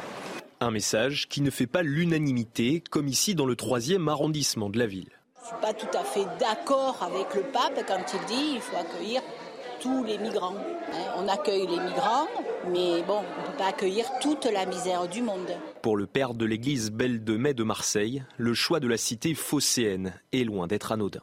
Marseille fait partie des villes qui accueillent le plus de migrants. C'est une ville multiculturelle. Au stade Vélodrome samedi, 57 000 personnes sont attendues pour la messe donnée par le pape. Voilà, et avant l'arrivée du pape à, Marseille, il y a l'arrivée de Charles III aujourd'hui à Paris. C'est le grand jour. Première étape, Paris avant euh, Bordeaux vendredi. Charles III et son épouse Camilla qui vont aller euh, à l'Arc de Triomphe un peu avant 15h, Chana. Hein. et on va rejoindre Adrien Spiteri et Solène Boulan sur place. Adrien, bonjour. Alors, euh, qui dit visite exceptionnelle dit dispositif exceptionnel, Adrien. Oui, exactement. Chana, tout se met progressivement en place ici sur la plus belle avenue du monde pour euh, accueillir le roi Charles III et la reine euh, Camilla, même si ici pour le moment la circulation n'a pas encore été euh, interrompue puisque eh bien, le roi est attendu ici sous l'arc de triomphe un petit peu avant 15h et vous le voyez eh bien, justement face à l'arc de triomphe, vous voyez eh bien, des gradins qui ont été installés eh bien, pour vivre au plus près cette cérémonie est bien, exceptionnelle. Nous avons vu également eh bien, la présence de quelques policiers et euh, gendarmes. Hein. Ils sont 8000 au total mobilisés euh, pour cette visite de euh, trois jours du roi Charles III. Une visite, eh bien, je vous le disais, qui commencera un petit peu avant 15 heures sous l'arc de triomphe où flotte le drapeau français. Le dispositif également pour euh, filmer euh, la cérémonie est euh, visible au pied de l'arc de triomphe. Et c'est justement eh bien, au pied de cet arc de triomphe que le roi Charles III eh bien, ravivera la flamme du soldat inconnu avant eh bien, de prendre avec Emmanuel Macron la direction de la plus belle avenue du monde. Que vous voyez à l'image où flottent eh bien, les drapeaux français et britanniques. Et puis ensuite les deux hommes se rendront à l'Elysée pour un dîner en tête à tête avant eh bien, un dîner royal ce soir. Ce sera au château euh, de Versailles. Vous le disiez euh, tout à l'heure, Romain, la visite du roi Charles III et de la reine Camilla durera 48 heures dans la capitale avant eh bien, que le roi et la reine ne prennent la direction de Bordeaux. Ce sera vendredi après-midi. Adrien Spiteri, merci beaucoup Adrien. Voilà, on va la suivre, cette, euh, cette visite sur, sur CNews. Le sport à présent, Saïd El Abadi. Retrouvez votre programme de choix avec Autosphère, premier distributeur automobile en France. C'était hier sur la première journée de Ligue des Champions. Le PSG a parfaitement réussi son entrée en matière. Hein. Complètement, Romain. La victoire et la manière, on a pu le voir. Et vous allez le voir, vous, les téléspectateurs, sur ces images. Paris s'est rassuré en l'emportant 2 buts à 0. C'est avec euh, une première période un peu compliquée, euh, stérile. Mais en deuxième période, c'est Kylian Mbappé en bon capitaine qui a ouvert le score sur penalty à la 49e minute avant un magnifique but du Marocain Ashraf Hakimi, pardon, 10 minutes plus tard, à peu près 58e minute. Un superbe mouvement dans la surface de réparation. Avec ce succès, les Parisiens prennent les commandes de leur poule. Dans l'autre match de, de, de, ce groupe, pardon, Milan et Newcastle s'étaient quittés sur un match nul, zéro partout. Et euh, cette soirée nous a aussi offert un but incroyable côté italien, Saïd. Hein. oui, ça s'est passé donc à Rome, en Italie, le match Lazio contre l'Atlético Madrid. Et vous allez le voir, c'est le gardien de but euh, de la, la, Lazio Rome qui est devenu le héros de ce match en égalisant à la 95e minute de la tête. Voilà, un magnifique but. C'est rare de voir les gardiens de but monter, mais c'est souvent le cas lors des dernières actions d'eux, surtout quand vous êtes mené au score. Là, ça s'est euh, transformé en homme providentiel, c'est parfait, ça donne 1-0, ça fait plaisir aux supporters, à l'entraîneur et surtout aux joueurs. Et c'est rare, hein. Un but marqué par le gardien. Par le gardien, c'est il va, il, va s'en souvenir toute sa vie. Ah oui, il va s'en souvenir. Euh, si tout va bien à Paris, c'est l'inverse à Marseille. Hein. C'est la crise à l'OM. Complètement, complètement. Le, le, le président de l'Olympique de Marseille, euh, Pablo Longoria, s'est mis en retrait hier. Alors, c'est assez compliqué. La raison, il faut savoir qu'il y a eu une réunion euh, lundi soir entre les groupes de supporters et Pablo Longoria, donc le président de l'Olympique de Marseille. Il y a eu des mots très durs, très très durs à son encontre, jugement par rapport à son, euh, à son recrutement, à sa, à, à, son, sa gestion du club. Et, euh, et, il, a eu, il a eu des menaces personnelles ce qui, ce qui lui a fait euh, prendre conscience qu'il n'était peut-être pas le bienvenu à l'Olympique de Marseille. Du coup, il a décidé de se mettre en retrait, lui et son staff, notamment euh, le directeur sportif. Hmm.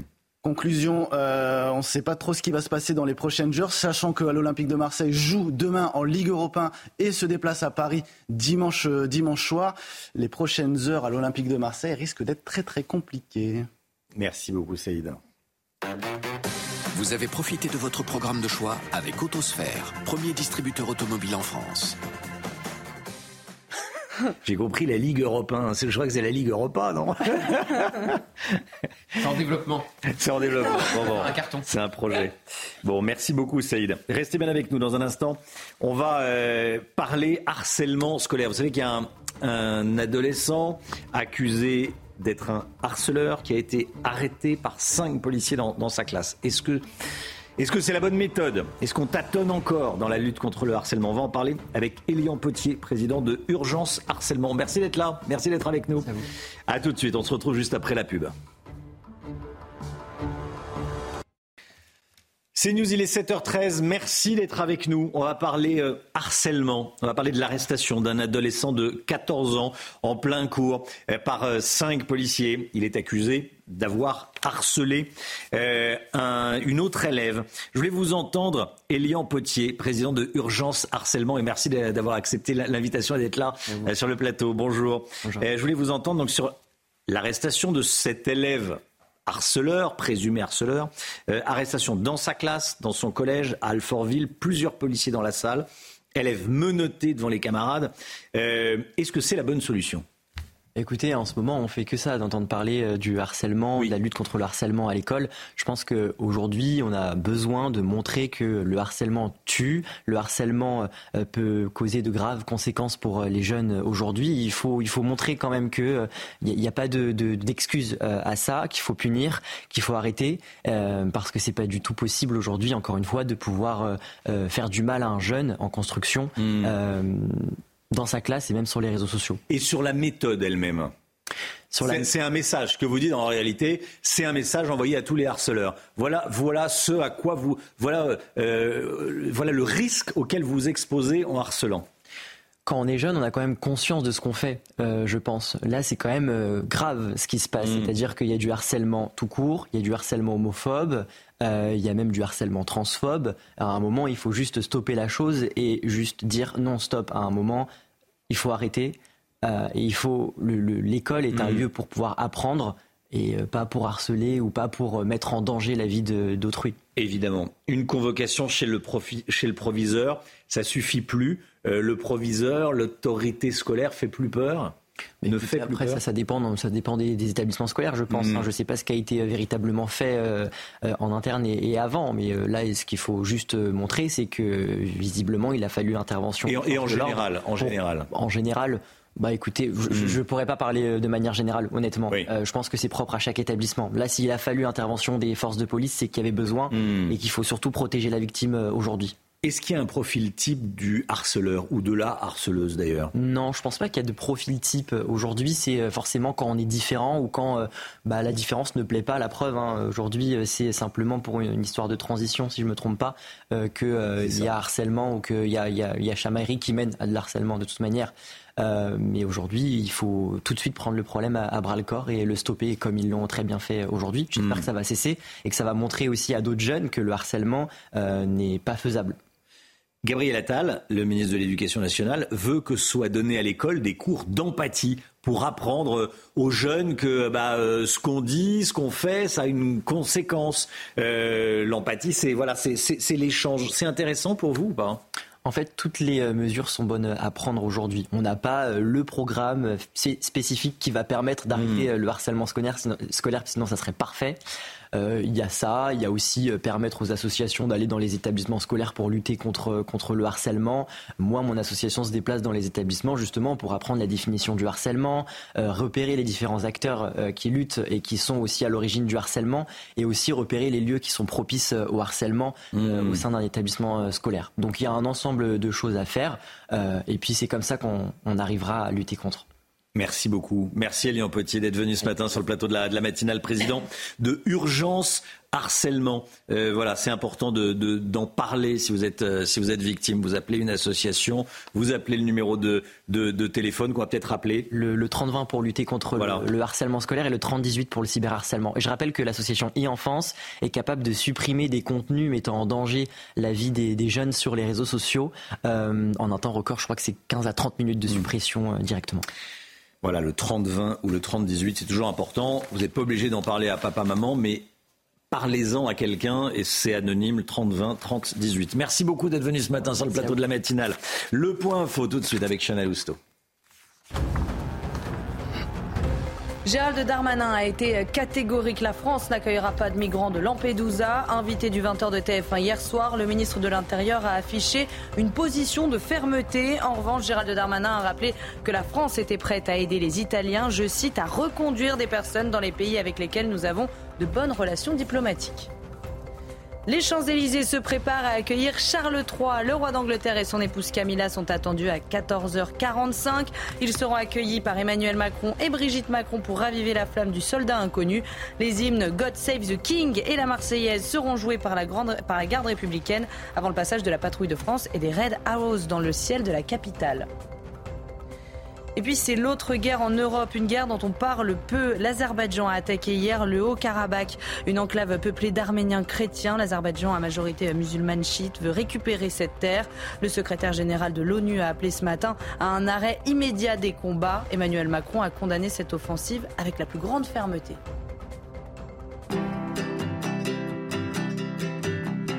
Votre programme avec Clésia, assureur d'intérêt général. Écoutez bien, c'est euh, très intéressant, peut-être inquiétant. Une entreprise de la défense a annoncé qu'elle allait licencier plus de la moitié de ses salariés pour les remplacer par de l'IA, l'intelligence artificielle. C'est une première, le Guillaume?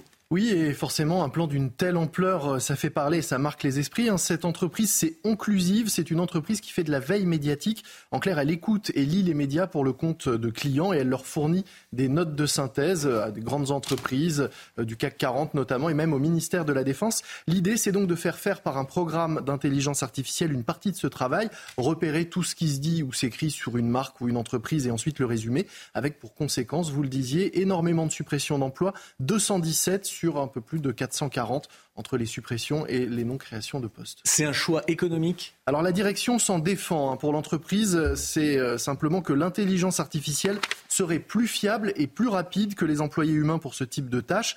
Euh, elle dit aussi que ça remplace du travail de nuit, donc pénible. On peut se demander s'il faut mieux pas de travail qu'un travail pénible. Mmh. Mais en effet, l'entreprise connaît des difficultés. Elle est soumise à une forte concurrence depuis quelques mois. Donc on peut quand même hein, imaginer que c'est là un moyen de faire de substantielles économies à moyen et long terme. C'est d'ailleurs ce que pense hein, la majorité des, des dirigeants. Trois quarts des entreprises souhaitent exploiter l'intelligence artificielle et une majorité en espère un gain de productivité et une baisse de leurs coûts. Est-ce que l'intelligence artificielle fait peser clairement une menace sur l'emploi ou pas au final? Alors selon euh, plusieurs études, la destruction d'emplois liés au développement de l'intelligence artificielle dans les entreprises serait compensée en réalité par la création de nouveaux métiers. Ainsi, parmi les emplois de 2030, ce qu'on estime qui existeront en 2030, on pense que 85% de ces emplois n'existent pas aujourd'hui. 85% des ah métiers qu'on fera en 2030 sont encore à inventer. Selon le rapport Future of Jobs du euh, Forum euh, économique mondial, l'intelligence artificielle remplacera 85 millions d'emplois d'ici 2025, mais selon la même source, elle va créer 97 millions d'emplois sur la même période. Ça fait un solde positif de 12 millions d'emplois. Ça reste quand même à démontrer quand on voit là ces destructions qui sont euh, réelles et qui commencent.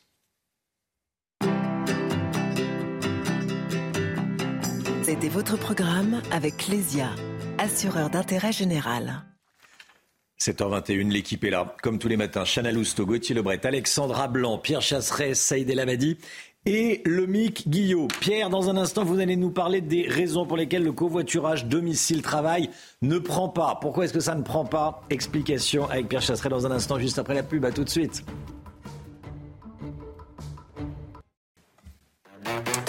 Retrouvez votre programme de choix avec Autosphère, premier distributeur automobile en France. Pierre Chassera avec nous. Bonjour Pierre. Bonjour Romain. Une étude expose les raisons qui font que le covoiturage du domicile au lieu de travail ne se développe pas. Oui, alors pourtant, on sait tous que ça pourrait être une solution, notamment un, aux embouteillages dans les grandes villes, et puis deux, une solution pouvoir d'achat, au moment où les carburants sont très élevés en termes de prix. Eh bien, deux laboratoires d'idées ont essayé de trouver la cause de l'échec du covoiturage domicile-travail en France. Alors je dis échec parce que le plan qui visait à développer, à tripler les déplacements domicile-travail en covoiturage, il date quand même maintenant de 2019. Il avait été lancé à l'époque d'ailleurs par une certaine Elisabeth Borne. Mhm. On peine, on peine à passer euh, véritablement euh, le, cap de ce, de, ce, triple, en fait, de ce, de ce triplement des, trajets euh, pour aller au boulot en covoiturage. Ça ne fonctionne pas. Alors, la mayonnaise ne prend pas, mais pourtant il y a eu des aides. Hein et, des, voies de circulation qui ont été créées, il y a des choses qui ont été faites, ça ne prend pas. Exactement, Romain. Hein ça fait partie du panel de mesures qui avait été mis en place par le gouvernement. Dans ces mesures, on va y trouver, par exemple, eh bien, euh, euh, vous allez trouver notamment le, le développement des voies de covoiturage, une prime de 100 euros si vous vous inscrivez sur une plateforme de covoiturage. Des aides aux collectivités locales ont été débloquées. Dans tous les cas, ça ne passe pas. Alors, je vous donne un chiffre. L'objectif, c'est 3 millions de déplacements covoiturage domicile-travail par jour, on a, par, mois, on a passé le million une fois au mois de mars. On n'arrive pas à le passer davantage. Même l'envolée des prix des carburants aujourd'hui ne parvient pas à doper ce système. Quelles sont les failles du plan covoiturage? Alors les failles qui sont pointées par, euh, par ce rapport, hmm. il y en a plusieurs. La première, elle est très simple. C'est que déjà, les aires de covoiturage sont placées à des endroits romains où vous êtes dans l'obligation de prendre votre voiture pour y aller reconnaissez quand même que quand on est dans la voiture, la tentation est grande de continuer. d'y rester. Bah, oui. bah oui. Donc forcément, ça ne colle pas. Le deuxième point, c'est que là où c'est le plus profitable en termes écologiques, parce que c'est ça qui pousse au trajet de domicile-travail, c'est quoi?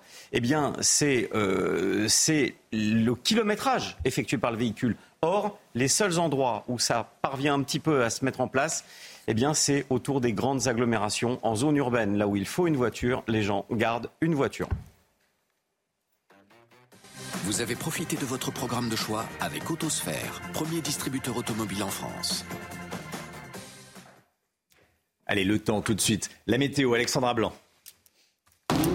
C'est l'heure de vous plonger dans la météo avec Mondial Piscine. Mondial Piscine, la passion de réaliser vos rêves. Dégradation prévue aujourd'hui dans le sud et en Bretagne, Alexandra. Hein. Perturbations, hein, pas une seule, deux perturbations prévues aujourd'hui. Alors ce matin, le temps est calme. C'est vrai que cette dégradation est plutôt lente. Ce matin, on retrouve localement un temps assez nuageux, assez brumeux autour du golfe du Lion, avec des averses qui vont donc se mettre en place dans le courant de la matinée entre la région PACA, la Corse ou encore en allant vers les Pyrénées-Orientales. Et puis on retrouve également un temps très très nuageux près des côtes de la Manche, avec en prime le maintien du vent. Dans l'après-midi, cette perturbation, elle va arriver. Hein, cette perturbation bretonne, perturbation assez active qui donne donc de la pluie, mais également des vents assez forts, hein, des vents presque tempétueux, principalement entre le sud de Bretagne et euh, les côtes de la Manche. On retrouvera également un temps très variable, très instable autour du golfe du Lion, notamment entre les Cévennes, l'Hérault, le Gard ou encore en allant vers la côte d'Azur et la Corse. Attention aux orages qui pourraient être localement assez violents et stationnaires. Et puis entre les deux, de bonnes conditions, un temps calme et assez nuageux pour l'arrivée euh, du roi Charles III sur les Champs-Élysées. Les températures, grande douceur ce matin, 19 degrés en moyenne euh, du côté de La Rochelle ou encore de Marseille. Et dans l'après-midi, les températures remontent au nord grâce aux nuages avec 24 degrés à Paris, 26 degrés à Dijon. Vous aurez en moyenne 28 degrés du côté de Toulouse. Et puis les températures devraient baisser pour la fin de semaine, week-end automnal en perspective. C'était la météo avec Mondial Piscine. Mondial Piscine, la passion de réaliser vos rêves. C'est News, 7h29. Vous aviez un petit souci de J'ai micro perdu mon micro. vous avez, vous avez perdu Non, mais c'est pas ma journée. Non, c'est pas votre journée. C'est pourtant c'est pas la Sainte Alexandra, c'est mais c'est votre fête. Hein. C'est ma fête. Voilà. Quelques- Vous tapez contre le, le Voilà. genou contre la table, vous perdez votre micro à l'antenne, Alexandra. Bon, Bon, il y a plus mais ça va, il y a plus grave, petits- oui. C'est des petits désagréments du matin. Exactement. Mais c'est la vie, c'est comme ça. Voilà, Hein, exactement. C'est comme ça. C'est le direct. C'est le direct, Ah, c'est le direct. savez. 7h30, tout le monde est là. Chana Lousteau est là, Gauthier Lebret est là, Alexandra Blanc est là, évidemment. Paul Sugy nous a rejoint. Bonjour Paul. Harold Diman est avec nous ce matin et le Guillot, bien sûr. Allez, à la une ce matin, vous regardez la matinale de CNews. Alors que Gérald Darmanin promet que la France n'accueillera pas de migrants de Lampedusa, les habitants de Menton sont inquiets. Reportage CNews dès le début du journal. Deux individus mis en examen suite à la séquestration de plusieurs personnes dans un appartement à Nantes. Des faits d'une grande violence, vous allez voir, sur fond de trafic de drogue. Nicolas Sarkozy veut que des élus républicains rentrent au gouvernement pour faire pression sur Emmanuel Macron. On va y revenir avec vous, Gauthier Lebret. Les professionnels de la distribution du pétrole de l'essence, hein, des carburants, ne veulent pas entendre parler de la vente à perte. On va y revenir avec le Guillot. Ils disent non. En Belgique, des écoles ont été vandalisées à cause d'un programme scolaire d'éducation sexuelle. Plusieurs établissements qui euh, dispensaient des cours d'éducation sexuelle ont été pris pour cible. Augustin Donadieu avec nous. A tout de suite, Augustin. L'inquiétude des habitants de Menton face à l'afflux de, de migrants à Lampedusa. Sur place, les autorités se préparent et s'organisent pour ajuster les, les infrastructures. Chana. Un hôtel a reçu euh, un avis de réquisition potentiel pour accueillir euh, des mineurs euh, isolés. Un courrier qui ne ravit pas le gérant de l'établissement, qui ne cache pas son inquiétude. Reportage de Franck Trivio avec le récit de Yael Benamou. À quelques kilomètres de Menton, la frontière avec l'Italie. Très vite, nous tombons sur un migrant originaire du Sierra Leone. Il dit avoir 16 ans. Hier, j'ai essayé de traverser la frontière, mais ils m'ont arrêté et m'ont dit que je devais faire demi-tour. Ils sont des centaines, comme ce jeune homme, à vouloir entrer en France. Menton se prépare à faire face à cet afflux. Les gérants de cet hôtel ont reçu un avis de réquisition potentielle de l'établissement pour accueillir 50 mineurs isolés. Si jamais euh, ce cas devait se produire, on devra tout simplement inviter nos clients euh, actuellement à l'hôtel à partir pour un autre établissement. Ce qui n'est pas une chose facile, puisque nous, on a une clientèle fortement internationale. Cette commerçante habite Menton depuis 35 ans. Si cet afflux a toujours été maîtrisé selon elle, cette fois-ci, elle a des craintes. La situation commence vraiment à devenir grave. Je sais pas. C'est en amont, c'est dans leur pays. Il faut, faut les aider dans leur pays. Du côté des habitants, c'est un mélange d'empathie et de ras-le-bol qui domine. On comprend qu'ils veuillent s'échapper de chez eux, mais on, on ne peut pas malheureusement accueillir tout le monde, aussi bien en Europe qu'en France. Et pourtant, on a besoin de s'aider parce qu'on est des êtres humains. Les habitants s'en remettent aux autorités pour trouver une solution rapidement. Voilà, et soyez là à 8h30. On sera avec Jean-Christophe Couvi, les policiers, secrétaire national du syndicat Unité SGP. Je lui demanderai si la France a les moyens ou pas de, de tenir la promesse de Gérald Darmanin de n'accueillir aucun migrant de, de Lampedusa. Voilà, est-ce qu'on a assez de policiers pour contrôler et pour protéger nos, nos frontières ou pas? Deux hommes mis en examen à Nantes pour séquestration, viol, acte de barbarie sur fond de trafic de drogue. Il s'en serait pris à quatre personnes dans un appartement du quartier Malakoff au pied d'un point de deal, Chada. Hein. Oui, les victimes, deux hommes et deux femmes, présentent un nombre impressionnant de traces de violence sur l'ensemble du corps. Brûlures, viols, noyades ou encore euh, roulettes russes avec une arme dans la bouche. Ils ont vécu un véritable calvaire pendant trois jours. Et il y a une quinzaine de jours, ces tortionnaires auraient obligé l'une de ces victimes à servir de nourrice, c'est-à-dire de stocker la marchandise des dealers. Voyez ce reportage de Michael Chaillot. Quartier Malakoff, rue de Madrid, le numéro 2 est connu pour être un point de deal. Derrière cette porte d'un appartement du cinquième étage, la police retrouve samedi matin quatre personnes qui viennent de subir trois jours de calvaire. Les victimes qui ont pu être entendues indiquent qu'elles ont subi des sévices extrêmement graves, tels que des brûlures imposées avec la lame d'un couteau chauffé à blanc, telles également que l'introduction d'une arme à feu à l'intérieur de la bouche en euh, jouant euh, à la roulette russe. Et une des femmes également indique avoir été victime de faits de viol. Ce que nous indique le locataire, c'est que, euh, en l'occurrence, depuis déjà quelques jours, il aurait été forcé à servir de nourrice. Deux tortionnaires sont arrêtés dans la salle de bain de l'appartement. Trois ou quatre seraient toujours en fuite. Pour cette voisine qui veut rester anonyme, cette violence est liée à un trafic qui a basculé vers les drogues dures. Un jour, je leur ai demandé, mais vous vendez quoi ici euh, je dis c'est du shit, c'est ça. Il me dit non, non, héroïne. Je dis mais vous êtes sérieux? Enfin, vous vendez la mort, quoi. Et euh, moi, ça va, j'ai pas eu de problème à dire ça, mais. Euh... qu'est-ce qu'ils vous répondent? Ils me disent euh, fumer-tu, boire-tu ce déchaînement de violence serait lié au fait qu'il manquait 8000 euros sur les 10 000 cachés dans l'appartement nourrice. Les deux tortionnaires sont incarcérés. Ils encourent la réclusion criminelle à perpétuité. Voilà, deux hommes mis en examen, des faits d'une extrême violence. Voilà comment ça se passe dans, euh, dans certaines cités euh, en France. C'est pour ça que je voulais qu'on en parle ce matin.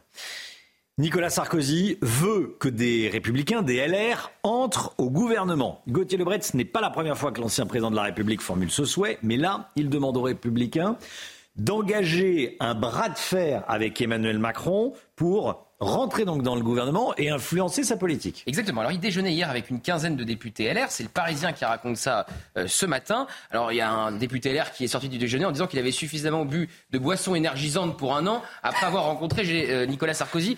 Qui, il est vrai, ne manque pas euh, d'énergie pour qui l'a déjà rencontré. Alors il avait déjà fait cet appel dans les colonnes du journal du dimanche il y a un an de faire entrer des LR au gouvernement. Mais effectivement, cette fois, il veut que ces ministres LR hypothétiques obligent Emmanuel Macron à faire une politique de droite, car, dit-il, ça n'est pas naturel chez lui. On va voir cette déclaration de l'ancien président de la République. Petit tacle à Emmanuel Macron, et c'est pas le premier après l'avoir soutenu lors de la dernière campagne présidentielle. Souvenez-vous, lorsqu'il a euh, sorti son dernier euh, tome de ses euh, mémoires, il avait pris ses distances sur la politique envers la Russie et le conflit en Ukraine. Alors il dit aussi que faire entrer des LR au gouvernement, ça serait une bonne manière de, faire émerger des, figures LR importantes et de, et de les tester, tout simplement. Enfin, il tacle Valérie Pécresse en disant qu'il a bien fait de ne pas la soutenir. Bon, pas de surprise.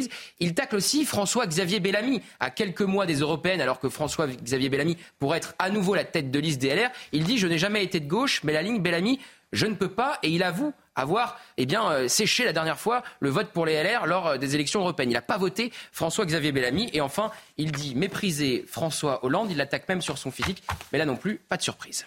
Merci Gauthier. En Belgique, de plus en plus d'écoles sont vandalisées à cause du programme scolaire et plus précisément à cause de cours d'éducation sexuelle. La semaine dernière, dans la région de Charleroi, plusieurs écoles ont été touchées par euh, des débuts d'incendie, Chana. Hein volontaire, volontaire, On va rejoindre tout de suite Augustin Donadieu et Fabrice Elsner. Augustin, euh, bonjour. Vous êtes euh, devant l'une de ces écoles justement à Charleroi et les parents d'élèves ne comprennent pas cet embrasement.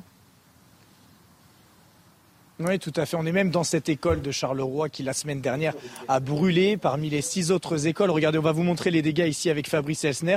Cette école qui a commencé à brûler, cette porte d'entrée rapidement éteinte par les euh, pompiers qui sont, arrivés, qui sont arrivés très rapidement sur les lieux. Je vais vous inviter à pénétrer dans cette euh, salle de classe, désertée évidemment euh, par les élèves, puisqu'ici l'odeur est absolument nauséabonde. Les équipes de nettoyage ont travaillé d'arrache-pied pour tenter de la remettre en état, mais c'est encore trop tôt pour pouvoir accueillir les élèves, puisque vous le voyez, eh bien, la structure de cet établissement a été fragilisée par cet incendie. À l'origine euh, de ces dégradations dans plusieurs écoles belges, cette fronde, cette fronde contre le programme EVRAS. Cinq lettres EVRAS euh, pour euh, éducation à la vie relationnelle, affective et sexuelle qui cristallise toutes les tensions, toute la colère notamment d'associations musulmanes ou encore Civitas qui reprochent eh d'enseigner aux enfants les pratiques sexuelles, la masturbation notamment. Ils ont été rejoints euh, par les complotistes qui s'expriment sur les réseaux sociaux. 1500 personnes ont manifesté devant le Parlement de la Fédération à Wallonie à, Bruxelles. C'était le 7 septembre euh, dernier. Evras est pourtant un, programme enseigné depuis 2012 dans les écoles belges, mais peu répandu euh, faute de moyens. Ce programme prévoit deux heures d'enseignement, de découverte, de réponse aux questions eh bien, de ces adolescents, notamment en seconde et en première première, deux heures qui n'effraient pas les parents, les parents qui ne comprennent pas euh, cette colère ici en Belgique et qui déplorent, eh bien, comme le dit leur ministre de l'Éducation nationale, un terrorisme dans les établissements scolaires. Merci beaucoup, Augustin Donadieu. C'est un sujet compliqué, hein, parce que bon, les cours d'éducation sexuelle, euh, c'est très bien à l'école, apprendre comment on est arrivé sur Terre. Bon, ça, ça sert à Tiens, le sujet. Je, vois que vous, vous me regardez. Vous voulez réagir? Euh, non, moi je suis ce sujet en hmm. Belgique bien avant que les écoles commencent à brûler. C'est vrai que c'est tout nouveau, c'est vrai que c'est aussi le symptôme d'une euh, cristallisation du sujet et euh, l'élargissement de la contestation, on va dire, à des groupes un peu moins pacifiques que ceux qui sont mmh. au, début. C'est vrai que sur le fond, ce guide d'éducation sexuelle pose des questions. Il a déjà été un peu refait hein, parce que il y avait vraiment des pages qui posaient problème, notamment le rapport à la violence dans l'acte sexuel, par exemple. Il y avait des choses qui étaient vraiment très imprécises ou très glissantes dans la manière dont c'était écrit. Et puis c'est vrai que là encore, euh, la façon dont est abordé le sujet de la prostitution, par exemple, des relations euh, avec les, même avec les mineurs, etc. et c'est vrai que ce guide parfois est maladroit dans ses, hmm. dans, ses formulations. Et puis, ben, on est tenté aussi de se dire à des moments, bah, est-ce que c'est vraiment du ressort de l'école euh, de dire tout ça aux enfants, sachant que les enfants avancent chacun à leur rythme euh, sur euh, la compréhension de leur corps, l'appropriation de leur sexualité. Et c'est vrai que bah, c'est quand même d'abord et avant tout du ressort des familles de faire cette. Oui, sauf que certaines familles le font pas, et si l'école le fait pas, il n'y a pas d'éducation à la sexualité. Mm. Et si ça se fait avec les films X, ça pose aussi un problème. Ah Donc il faut quand même qu'il y ait un cours d'éducation sexuelle à l'école. Après, qu'est-ce qu'on y apprend On peut apprendre comment on est arrivé sur Terre, voilà, mais peut-être pas aller au-delà. Voilà, et puis est-ce que le cours d'éducation mm. sexuelle, le but, c'est de mettre dans la tête des enfants toutes les pratiques qu'ils auraient justement découvertes dans les sites euh, X ou de les aborder en partant du principe que de toute façon ils en ont entendu parler qu'il faut en parler du coup aussi à l'école derrière. Bah, je suis pas sûr non plus parce que bah, c'est aussi euh, prendre de la même façon des enfants qui n'ont pas forcément tous la même initiation, le même chemin là-dessus. Bon, sujet, sujet compliqué. Le Guillaume, on va changer totalement de sujet, on va parler du prix de l'essence. Bon, les distributeurs ont été reçus hier à Bercy. Ils ont opposé une fin de non-recevoir à l'idée d'Elisabeth Borne de vendre le carburant à perte. Pour eux, c'est un non-sens économique? Oui, euh, effectivement, hein, cette idée de, vente à perte a été euh, présentée hier par Bruno Le Maire aux représentants des, grandes surfaces et ils ont tous, tous, tous rejeté cette idée d'un bloc. Leclerc, Carrefour, Intermarché, Système U, Casino ou encore Auchan, ils ont clairement fait savoir que ce n'était pas leur rôle de subventionner la baisse du carburant et ils ont expliqué, ce qui n'a rien d'un scoop quand on sait, euh, quand on sait compter, hein, que la vente à perte n'était pas viable d'un point de vue économique, c'est le moins qu'on puisse dire. Pas plus de succès du côté de Total Energy qui ne descendra pas plus bas que le prix plafonné de 1,99€ le litre proposé dans ses stations, a déclaré le PDG de Total. En clair, hein, il ne plafonnera pas à 1,80€ ou 1,90€. Euh, ce PDG de Total qui a aussi rappelé qu'il fallait un peu de bon sens quand on parlait de, commerce et de vente à perte, balayant toute idée euh, de vente euh, à perte. Maigre consolation toutefois pour le gouvernement, les enseignes ont assuré qu'elles allaient poursuivre leurs opérations de vente à prix coûtant, c'est-à-dire sans faire de bénéfices ni de marge sur le carburant. Mais les marges sont très faibles. On sait que ce sont les taxes qui pèsent le plus. On peut espérer au mieux un gain de 1 euro sur le plein. Merci beaucoup, le. C'est mal parti, hein, cette histoire. Euh, mal parti, mal parti. Allez, 7h42. Restez bien avec nous. La politique, le RN s'affranchit du sparadrap russe. Ça, ça sera à 7h50 avec euh, Paul Sugy. Puis on va parler salaire avec vous, le Guillaume, dans un instant, juste après la pub. A tout de suite. Bon réveil à tous. C'est News, il est 8h moins le quart avant l'écho. Combien faut-il gagner pour vivre dignement en France? C'est le point info avec vous, Chanel Housteau. Un adolescent de 14 ans interpellé par cinq policiers en plein cours pour avoir harcelé une élève. Ça s'est passé lundi dernier dans un collège d'Alfortville dans le Val-de-Marne. Le jeune homme est soupçonné de harcèlement homophobe, incitation au suicide et menace de mort vis-à-vis d'une élève de 15 ans en transition de genre. Le père de la victime était allé déposer plainte dans la matinée. Le procès des deux agresseurs présumés de Philippe Monguillot se poursuit à Pau. Hier, des témoins ayant assisté à l'agression mortelle du chauffeur de bus de Bayonne ont témoigné. Ils ont raconté la colère inarrêtable des accusés, bourrés d'adrénaline, ont-ils dit. Aujourd'hui, les psychiatres qui ont expertisé les accusés viendront livrer leurs conclusions. Et puis Volodymyr Zelensky accuse la Russie de génocide. Le président ukrainien a pris la parole hier soir à la tribune de l'ONU à New York. Il a dénoncé la déportation de dizaines de milliers d'enfants ukrainiens par Moscou. Volodymyr Zelensky qui doit s'adresser au Conseil de sécurité de l'ONU dans la journée et donc faire face à la Russie. Votre programme avec Lesia, assureur d'intérêt général. L'économie, avec vous, Lomique Guillot, avec l'inflation, certains Français ont une impression de déclassement. Ils gagnent plus que le SMIC, mais ils ne s'en sortent pas, c'est ça? Exactement, Romain. Depuis plusieurs années, un économiste, un Pierre Concialdi, euh, s'intéresse non pas au seuil de pauvreté, mais au seuil de vie décente, ce qu'il estime être en fait un salaire qui permet de, couvrir euh, ses besoins de base, mais aussi de mener une vie sociale sans trop de privation. Euh, il estime ce seuil à 1634 euros net par mois pour une personne seule. C'est 250 euros de plus que le SMIC. Et il a ensuite évalué des paliers selon la situation personnelle. À noter que pour un couple avec enfants, en région parisienne, c'est euh, supérieur encore au chiffre qu'il donne, c'est 4 451 euros, parce qu'à Paris, loger coûte beaucoup plus cher qu'ailleurs. C'est d'ailleurs pour cela qu'hier, Valérie Pécresse a suggéré de revoir euh, le SMIC pour la région parisienne et de l'augmenter de 9% afin d'aider euh, les franciliens à se loger. Alors, est-ce que les Français disposent de, tels revenus? Ben C'est là que ça coince, hein, euh, Romain, parce que selon la même étude et le même chercheur, il n'y a que deux tiers des Français qui, aujourd'hui, disposeraient des revenus suffisants pour mener une vie décente, 35% qui n'auraient pas assez et seraient donc obligés de faire des choix, des sacrifices en matière de consommation et de sortie. Comment évolue cette proportion de Français qu'on peut appeler, euh, qu'on peut qualifier de déclassée Eh bien, euh, elle évolue euh, dans le mauvais sens. Hein. Malheureusement, de plus en plus de Français ont le sentiment de ne pas y arriver et, de ne pas pouvoir s'en sortir financièrement. Il y a même une traduction concrète à cela, hein. le phénomène de déconsommation qu'on observe et qui s'installe. La consommation est en recul de 11% en France depuis 2021. Les produits dont les ventes reculent le plus sont ceux dont le prix unitaire dépasse 3 euros. Au-delà de 3 euros, on réfléchit à deux fois avant d'acheter. À l'inverse, on peut aussi noter que le seuil de richesse a été fixé en France à 3 762 euros par mois après impôt minimum pour une personne seule, ce qui représente uniquement 7% des Français. C'était votre programme avec Lesia, assureur d'intérêt général. Le Rassemblement national a remboursé son prêt russe. On va en parler avec vous, Paul Sugy. Paul Sugy avec nous ce matin dans la matinale. À tout de suite. 7h52, la politique. Avec vous, Paul Sugy.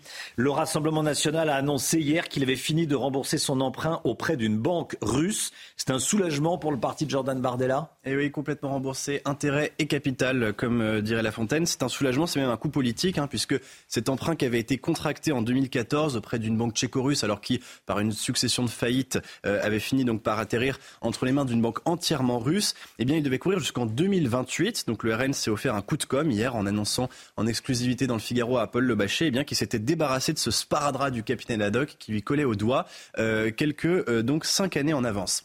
Euh, cet emprunt russe avait donc évidemment alimenté pendant toute la campagne de 2022 le reproche adressé sans cesse à Marine Le Pen d'être la représentante du parti de l'étranger. Souvenez-vous, pendant le débat de l'entre-deux tours, Emmanuel Macron lui avait donc dit que lorsque elle parlait à Poutine, elle parlait à son banquier. Alors bien sûr, ce prêt datait d'avant le déclenchement de la guerre en Ukraine. Et puis Marine Le Pen l'avait contracté à un moment où aucune banque française ne souhaitait, elle, prêter au, au Rassemblement national. Il n'empêche, euh, depuis que les chars russes sont entrés euh, en Ukraine, et bien évidemment, euh, elle a, elle, a eu enfin, une position qui était très détonnante par rapport au soutien conditionnel de la France à Volodymyr Zelensky. Et puis Jordan Bardella lui-même avait fini par prendre ses distances. En février dernier, il déclarait à l'opinion, je le cite, il y a une naïveté collective à l'égard des ambitions de Vladimir Poutine. Il n'y aura pas d'issue à ce conflit sans le retrait des troupes russes et sans le retour à une souveraineté pleine et entière de l'Ukraine. Donc bah, Jordan Bardella avait tout intérêt à se débarrasser très vite de cet emprunt. Alors, c'est surtout une bonne nouvelle pour Jordan Bardella, c'est ce que vous nous dites ce matin, Paul bah oui, oui, oui, la fin de ce feuilleton russe, aux allures de cauchemar pour le parti à la flamme, affranchit au fond le jeune président de parti de l'un des derniers héritages pénibles qu'il devait encore porter sur ses épaules. Au fond, la vie n'a jamais semblé si légère pour Jordan Bardella. Euh, un, tous les fardeaux qui ont pesé sur Marine Le Pen lui sont ôtés. Alors bien sûr, il n'avait déjà pas apporté son nom de famille et les outrances associées au nom de, Le Pen n'ont pas pu lui être imputées de la même manière qu'à Marine Le Pen. De même que, par sa jeunesse et sa prudence, il n'a pas non plus la même relation d'amitié avec l'aile la plus à droite euh, du parti. Bien au contraire, il passe même pour l'inspirateur ou le perpétuateur de la ligne plutôt très sociale. Et enfin, et donc surtout, le voilà affranchi définitivement de ce soupçon d'allégeance à la Russie. Il n'a jamais eu les mains aussi libres pour se présenter devant les suffrages des Français aux prochaines élections européennes. Il pourrait faire de l'ombre à Marine Le Pen ah, c'est la question. On peut évidemment commencer à se la poser, d'autant que la répartition des rôles, Jordan Bardella omniprésent, Marine Le Pen très en retrait, bah, autorise quand même toutes les questions. Euh, et puis bon, Marine Le Pen a été vaincue à trois reprises à l'élection présidentielle, et donc à ce titre, une éventuelle quatrième candidature en 2027 a un côté un peu bravache. Bon, ce qui est sûr, c'est que depuis ce week-end et depuis la rentrée du RN à Beaucaire, euh, Jordan Bardella et Marine Le Pen déploient tous leurs efforts pour essayer de faire mentir cette rumeur et affichent sans cesse leur complémentarité, leur parfaite entente. Les rôles semblent clairs, hein, depuis aussi euh, l'intervention de Marine Le Pen au journal télévisé. Ça sera l'Elysée pour Marine Le Pen et Matignon pour Jordan Bardella. Bon, mais enfin, 2027, c'est encore très très loin et bien malin qui peut dire ce qui va se passer d'ici là. Ce qui est sûr, c'est que euh, Jordan Bardella, aujourd'hui encore, est en position d'héritier. Il continue de bénéficier des efforts qu'a très largement fait Marine Le Pen euh, pour euh, lui ouvrir la route, et en particulier la normalisation du parti qui semble s'achever euh, ces jours-ci, notamment avec la réception de Jordan Bardella à Saint-Denis, avec les autres chefs de parti, avec le président de la République. Eh bien, tout cela doit beaucoup aussi au rôle tenu par Marine Le Pen à l'Assemblée nationale, qui a donc ouvert cette voie à la normalisation. Jordan Bardella lui doit beaucoup. La seule erreur qu'il pourrait faire à ce jour, ça serait de l'oublier un peu trop vite. Paul Sugy. Merci beaucoup, Paul. Gauthier Lebret. Les scissions au RN, ça marche jamais. Bruno Maigret avait tenté, Éric Zemmour a tenté de capter euh, une partie des cadres, donc Jordan Bardella, je sais bien, en plus il vient de fêter ses 28 ans, donc il est tout jeune. Mais après, effectivement, il liquide les casseroles que lui a laissé Marine Le Pen. Et la Russie, c'est le seul point de divergence publique qu'on leur connaît, puisqu'après cette déclaration dans l'opinion, il s'était fait euh, tacler par le premier cercle de Marine Le Pen, notamment son conseiller spécial Philippe Olivier. À suivre, effectivement, parce que on est loin de l'échéance présidentielle. Hmm. Hier, euh, il a été interrogé hein, par Sonia Mabrouk, Jordan Bardella, sur le fait que... Il a pesé sa réponse. Voilà, disait euh, qu'elle était la candidate naturelle du RN pour, pour 2027. Est-ce qu'il y, a eu un, est-ce qu'il y a eu un doute à un moment? Il a dit non, il n'y a pas eu de doute. Enfin bon, je sais plus sa réponse exacte. Et c'est l'idée, effectivement, comme disait Paul, du ticket pour deux. Elle à l'Elysée, lui à Matignon, si elle arrive au pouvoir. 8h10, Sonia Mabrouk qui reçoit ce matin dans la grande interview Laurent Nunez, préfet de police de Paris. Grande interview sur CNews et Europe 1. La musique tout de suite. Retrouvez votre programme avec Switch, votre opérateur mobile, fournisseur et producteur d'électricité. L'énergie est notre avenir, économisons-la. Plus d'informations sur chez switch.fr. Votre programme avec Groupe Verlaine. Isolation, centrale photovoltaïque et pompe à chaleur. Groupe Verlaine, le climat de confiance. Et ce matin, on vous fait découvrir On My Love, le nouveau titre de euh, David Guetta et de euh, Zara Larson. Les deux artistes se retrouvent pour un nouveau tube parfait pour aller danser. C'est aussi l'occasion pour Zara Larson de rendre hommage à sa sœur Anna. On écoute.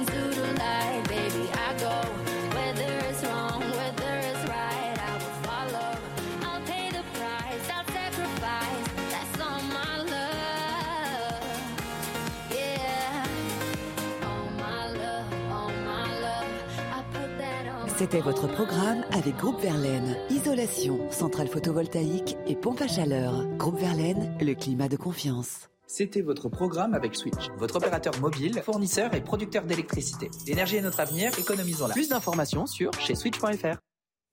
Le temps tout de suite, Alexandra Blanc. C'est l'heure de vous plonger dans la météo avec Mondial Piscine. Mondial Piscine, la passion de réaliser vos rêves. Retour de la pluie dans le sud-est, Alexandra. Oui, en effet, conditions météo qui vont se dégrader aujourd'hui euh, sur les régions méridionales avec au programme le retour de la pluie et d'un temps bien nuageux. On a également euh, ce matin des nuages près des côtes de la Manche. Prémisse que le temps va commencer à changer puisque dans l'après-midi, on aura deux perturbations. Une dans le sud-est avec euh, localement quelques averses mais aussi quelques orages cet après-midi autour du golfe du Lion encore en allant vers la côte d'Azur et la Corse. Et on retrouvera une nouvelle perturbation en Bretagne, perturbation assez active qui donnera de la pluie mais également du vent entre les deux, du beau temps et un temps calme. Côté température, grande douceur ce matin, 19 à La Rochelle ou encore à Marseille. Et dans l'après-midi, températures qui vont remonter au nord de la Loire, 24 à Paris, 23 à Lille et vous aurez localement jusqu'à 28 degrés sous le soleil toulousain. C'était la météo avec Mondial Piscine. Mondial Piscine, la passion de réaliser vos rêves. C'est News, il est 8h. Vous regardez la matinale. Merci d'être avec nous. À la une ce matin, Gérald Darmanin qui promet que la France n'accueillera pas de migrants de Lampedusa sur son territoire. Vous allez entendre Gérald Darmanin. Est-ce que c'est une promesse tenable? Je poserai la question à Gauthier Lebret. Le pape François va très probablement évoquer le cas des migrants lors de sa visite à Marseille en fin de semaine. Reportage CNews auprès des catholiques marseillais. L'inflation se fait sentir sur les tapis de caisse dans les supermarchés. Les consommateurs abandonnent certains produits qu'ils ne peuvent pas payer. C'est comme ça que ça se passe. On va aller dans une grande surface de Loire-Atlantique.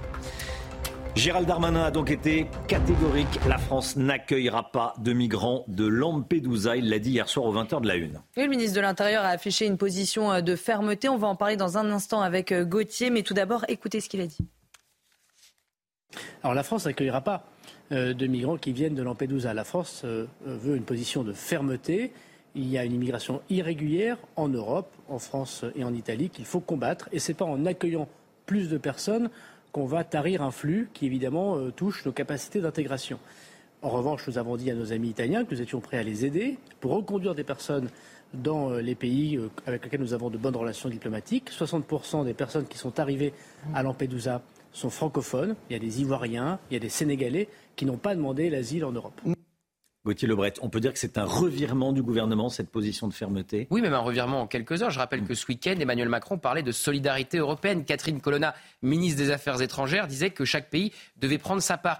Et il y a une forme de double discours ou d'hypocrisie parce que dans le même temps, en même temps, c'est le cas de le dire, en Macronie, à Bruxelles, le gouvernement soutient le pacte asile-immigration qui prévoit quoi ce pacte? De sanctionner à hauteur de 20 000 euros par migrant, ça visait principalement la Pologne et la Hongrie, les pays eh bien, qui refusent tout simplement d'accueillir euh, des euh, migrants. Alors pourquoi Gérald Darmanin fait cela? Il a en tête les européennes de juin prochain, bien sûr, et le risque pour le gouvernement, c'est de voir déferler une vague nationaliste, non seulement sur l'Europe, mais aussi en France, avec euh, la liste du RN de Jordan Bardella. Jordan Bardella favori pour cette élection. Alors Jordan, Gérald Darmanin s'est voulu aussi rassurant avec la population de Menton. Il a dit qu'il n'y aurait pas de centre d'accueil à Menton pour les migrants en provenance de, de Lampedusa, que l'hôtel euh, réquisitionné n'était pas pour les migrants de Lampedusa, mais pour les mineurs euh, isolés. Et puis il a dit que pour les demandeurs euh, d'asile, les quelques-uns qui auraient le droit à l'asile, la demande doit se faire depuis l'Italie. Il a aussi promis, parce que là aussi c'est toute l'hypocrisie, quand la police arrête un, un, migrant en provenance de Lampedusa en France, il est non pas renvoyé dans son pays d'origine, mais renvoyé en Italie. Et là, il a promis une aide aux Italiens pour renvoyer dans leur pays d'origine les migrants qui n'ont rien à faire sur le sol européen. Merci Gauthier. La crise migratoire de Lampedusa sera au cœur de la visite du pape à Marseille, le Saint-Père qui est attendu vendredi dans la cité phocéenne. Chana. Et son message sur le sort des migrants est très attendu. Les explications d'Adrien Spiteri. Les fidèles de l'Église des réformés n'en reviennent toujours pas. Le pape François sera à Marseille ce vendredi. C'est quand même le chef de l'Église catholique, quoi. donc ça représente quand même quelque chose dans le monde. Et euh, ben voilà, c'est un honneur pour nous. La question migratoire, au cœur de l'actualité italienne et européenne, sera une nouvelle fois abordée par le souverain pontife. Le Saint-Père en a fait un thème majeur de son pontificat depuis son élection en 2013. Des appels à la fraternité partagés par ce paroissien.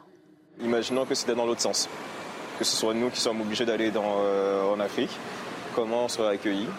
Et c'est aussi ce message-là euh, sur lequel on doit réfléchir, en tant qu'homme, mais surtout aussi en tant que chrétien. Un message qui ne fait pas l'unanimité, comme ici dans le troisième arrondissement de la ville. Je ne suis pas tout à fait d'accord avec le pape quand il dit qu'il faut accueillir tous les migrants. Hein. On accueille les migrants, mais bon, on ne peut pas accueillir toute la misère du monde. Pour le père de l'église Belle de Mai de Marseille, le choix de la cité phocéenne est loin d'être anodin. Marseille fait partie des villes qui accueillent le plus de migrants. C'est une ville multiculturelle. Au stade Vélodrome samedi, 57 000 personnes sont attendues pour la messe donnée par le pape. Voilà, le pape à Marseille, c'est euh, historique. On va le suivre ensemble, évidemment, sur, euh, sur CNews. Paul Sugy, ça va être une visite. Euh, il y a un aspect religieux, évidemment. C'est le, le, pape, le chef des, des catholiques il va y avoir un aspect très politique également, parce que ce pape, il défend les migrants. Hein. Oui, c'est un déplacement qui est très politique. Le, but de la venue du pape, hein, c'est de hmm. une assemblée des évêques sur la Méditerranée, ce qui est déjà une forme d'assemblée très politique. Et le pape François lui-même est un pape dont on a vu qu'il a un discours souvent politique. Et puis en plus, eh bien, euh, les atermoiements avec l'Élysée, le fait que le pape donc euh, se rend à Marseille, mais pas à Paris, donc mais pas en France, bah, tout ça montre évidemment qu'il euh, y a des, des, crispations. Derrière, évidemment, il y a cette question des, des migrants. il va s'exprimer aux fidèles sur un registre spirituel. Le pape est dans son rôle quand il prône la charité et l'accueil, qui sont les mots mêmes que le Christ avait dans les évangiles. Il va s'adresser au-delà des fidèles, aux dirigeants politiques, à Emmanuel Macron au premier chef, euh, avec sa manière à lui d'avoir des formules parfois bien tournées, mais dont on sait à la fin euh, ce qu'elles veulent vraiment dire dans le sous-texte. Et là, il sera dans un discours plus politique. Paul Sugy, merci beaucoup Paul. Voilà, dans l'actualité également, le, l'inflation, les prix, c'est très compliqué, comme je vous le disais dans les titres, à 8h30. Et dans, la, dans la matinale, on ira dans un supermarché. On verra euh, que de plus en plus, certains produits sont abandonnés sur les tapis de, euh, caisse, puisque les gens n'ont plus assez d'argent. 8h06, la grande interview avec le préfet de police de Paris, dans un instant. Bienvenue dans la matinale. Tout de suite, c'est la grande interview avec Sonia Mabrouk qui reçoit ce matin Laurent Nunez, le préfet de police de Paris. La grande interview sur euh, CNews et, et Europe 1. Bonjour à vous, Laurent Nunez. Bonjour. Bienvenue. Vous êtes préfet de police de Paris. Il y a beaucoup de sujets à vous soumettre ce matin sur le plan de la sécurité. Et tout d'abord, la semaine cette semaine qui est qualifiée comme étant celle de tous les dangers, de tous les défis sur le plan sécuritaire. Alors il y a la venue de Charles III ce jour, il y a la visite du pape et le tout, rappelons-le quand même, en pleine Coupe du Monde de rugby qui se poursuit. Est-ce que pour vous, monsieur le préfet de police, c'est, euh, c'est un enjeu de crédibilité, de rayonnement pour notre pays? Oui, d'abord, vous avez raison de rappeler que c'est une semaine très compliquée. Il y a énormément d'événements, une visite d'État, le pape qui sera à Marseille, des manifestations, des matchs de rugby, des matchs de football aussi. Hein. On a un Paris Saint-Germain Olympique de Marseille dimanche. On avait fait Paris Saint-Germain-Dortmund mhm. hier. Oui, c'est une semaine compliquée parce qu'on va mobiliser, le ministre de l'Intérieur nous l'a demandé, de mobiliser des dispositifs de sécurité à très haut niveau. Et euh, je ne pense pas que ce soit un enjeu de crédibilité. C'est un, pour nous, l'enjeu, c'est de continuer à être très déterminé, très concentré. Euh, les grands événements, la France a l'habitude d'en gérer. Vous savez, on a géré la, la Coupe du Monde de rugby en 2007, il ne faut pas l'oublier. Nous avons accueilli euh, la Reine et j'étais déjà en fonction de la préfecture de police en, en 2014 à l'époque. Voilà, ce sont des choses que nous savons faire, mais c'est l'accumulation d'événements cette semaine qui fait que les dispositifs sont exceptionnels et la mobilisation de nos forces de sécurité intérieure est exceptionnelle à hauteur des chiffres annoncés par le ministre, jusqu'à 30 000 effectifs mobilisés. C'est un dispositif vraiment inédit. Est-ce qu'il peut évoluer, Laurent Nunes, ce dispositif? Non, il n'évoluera pas, mais je pense que oui, vous avez raison de rappeler, il est inédit, il faudrait se pencher sur la période passée, mais autant d'événements qui se cumulent sur une semaine, oui, je pense que c'est quand même très inédit. Ce sont donc des, milliers de policiers et de gendarmes qui sont euh, mobilisés. Il y a un contexte quand même qui est particulier. Il y a les émeutes de juin dernier qui sont encore dans tous les esprits. Nous venons aussi de vivre, je parle de Marseille, puisque le pape va y être, un drame à Marseille sur fond de trafic de drogue. Il y a aussi une menace plus largement terroriste qui vise la France. Est-ce que c'est un contexte inflammable avec tous ces événements à préparer? Le contexte de la menace terroriste, comme l'a rappelé encore très récemment le ministre, et à très juste titre évidemment, il est permanent. Donc c'est quelque chose sur lequel nous sommes attentifs. À la fois, il y a la mobilisation des services de renseignement et puis des dispositifs de protection de voie publique qui sont à la hauteur, évidemment de, cette menace. Mais voilà, donc euh, nous sommes prêts. Il y a aussi euh, le risque toujours d'attaque cyber, évidemment. Il y a toute une multitude de menaces, des risques aussi d'action peut-être de plus basse intensité, mais des mouvements environnementalistes de désobéissance civile qui s'intéressent aussi à, à ces, grands, euh, à ces grands événements. Et donc, évidemment, les forces de l'ordre sont aussi concentrées sur ce terrain. J'imagine que vos nuits euh, sont courtes. Je ne vais pas vous demander ce que vous craignez en priorité. Vous venez de me faire une liste quand même assez euh, conséquente des, défis et des craintes. Les forces de sécurité intérieure que j'ai l'honneur de, diriger, sous l'autorité du ministre de l'Intérieur, nous ne fonctionnons non pas à la crainte, mais à la concentration, à la détermination et de tout, ce que nous veillons à ne rien laisser au hasard concentration, détermination et soutien aussi au moment où euh, une manifestation, euh, Laurent Nunes se prépare, ce sera ce samedi dans toute la France, mais aussi bien sûr dans la capitale à Paris, contre, je cite, et je cite entre guillemets, les violences policières et le racisme systémique dans la police. C'est une manifestation organisée à l'appel de certains syndicats, la CGT, euh, de partis politiques, la France insoumise. Qu'est-ce que ça vous inspire? D'abord, c'est un événement de plus à, gérer dans ce contexte euh, compliqué. Mhm. Samedi, c'est la journée la plus haute en termes de mobilisation de force. Euh, donc ce sera une manifestation de, plus à gérer. Après, sur le fond, évidemment, et j'ouvre les mêmes guillemets que vous, je, manifestation contre les violences policières, le racisme systémique dans la police. Euh, évidemment, je ne souscris pas à cela du tout. Hein. donc je, je crois qu'une partie des gens qui manifestent oublient une chose essentielle dans notre pays, c'est que les forces de sécurité intérieure détiennent l'utilisation de la violence légitime. Mais ils le contestent. La violence, la, violence légitime. Ils le contestent. Euh, oui, on conteste ça, mais une, police qui ne peut pas faire usage de la violence légitime, ça n'est plus une police. Je crois que nos concitoyens, ils veulent une police d'autorité, c'est-à-dire une police qui fasse respecter la loi, qui veille à ce que quand on demande à un conducteur de s'arrêter, d'obtempérer, il obtempère, qui veille à poursuivre les délinquants, à prendre en charge des véhicules qui commettent des infractions graves et qui risquent de tuer des personnes. Ça a encore été le cas il y a 15 jours à mhm. Paris, où un jeune homme de 30 ans a perdu la vie, tué par un chauffard. Et c'est notre métier d'empêcher tout cela. Et pour cela, évidemment, nous avons la possibilité de faire recours à la violence. Mais alors, qu'est-ce que vous pensez de euh, quand un syndicat comme la CGT, la France Insoumise, euh, avance avec la banderole violence policière Qu'est-ce que vous dites, vous, préfet de police de Paris je m'inscris évidemment en faux. Et je rappelle que la violence de la police, elle est légitime. Elle vise, elle vise à quoi? Elle vise à arrêter des auteurs d'infractions, mettre un terme à des dégradations, à des, des exactions, à des violences contre les personnes. Et personne n'a à instaurer une présomption d'illégitimité de l'utilisation de la violence. Personne.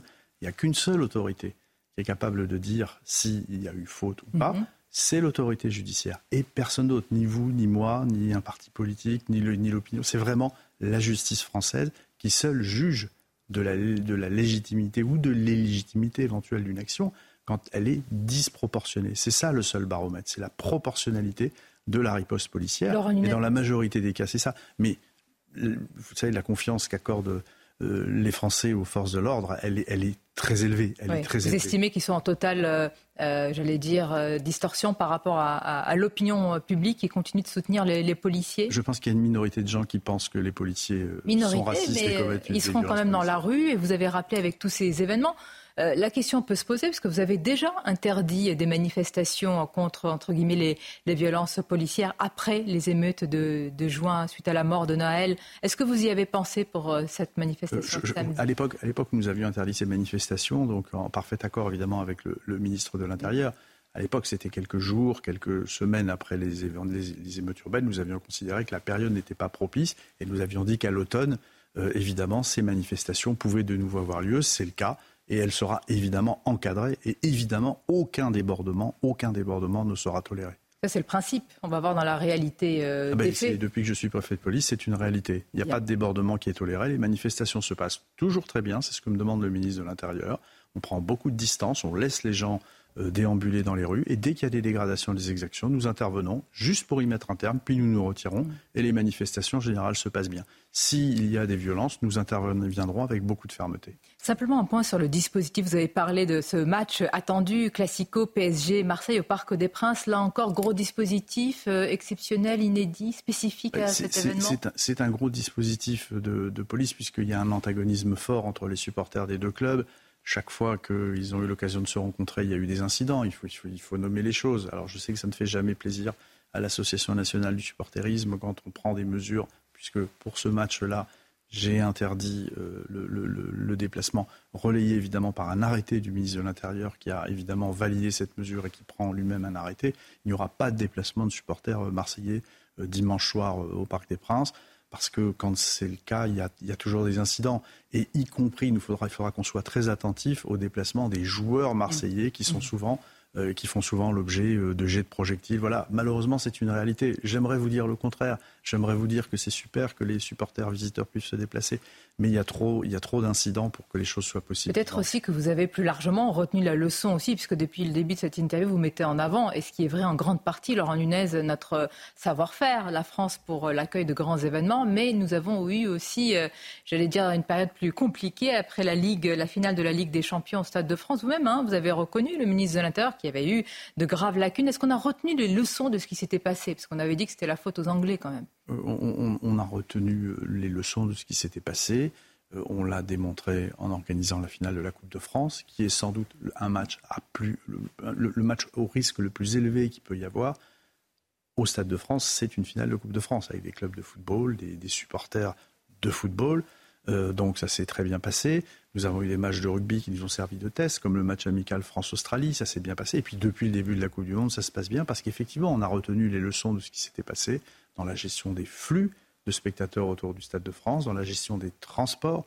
Je rappelle que depuis, la finale de la Ligue des Champions de l'année dernière, nous avons un centre de commandement à la préfecture de police qui réunit, en partie financé par le Conseil régional euh, d'Île-de-France, qui réunit l'ensemble des opérateurs euh, de, sécurité des, transporteurs, donc SNCF, RATP. Dans un même on travaille tous ensemble et on gère tous ensemble les il va, il va servir pour euh, les Jeux Olympiques parce qu'évidemment, Bien sûr, ce sera le, ce sera ah le point névralgique, ce sera le, le, centre de commandement principal des transports dans l'ensemble de l'île de France pendant les Jeux, comme il le fait actuellement pour la Coupe du Monde de rugby. Puis un point important, un enseignement important qu'on a tiré du, de, de, de, la finale de la Ligue des Champions, c'est le dispositif de lutte contre la délinquance qu'on a déployé partout autour du stade, dans les transports et dans les lieux où se rassemblent les supporters, comme les villages de rugby. Et pour ça, il faut des agents de sécurité. Alors, ce qui semble pêcher là pour la préparation des, JO, c'est ce, nombre d'agents de sécurité. Est-ce que vous maintenez quand même sur la table qu'il peut y avoir le scénario de, comment dire, de, demande à l'armée euh, de pallier à ces, à ces manques?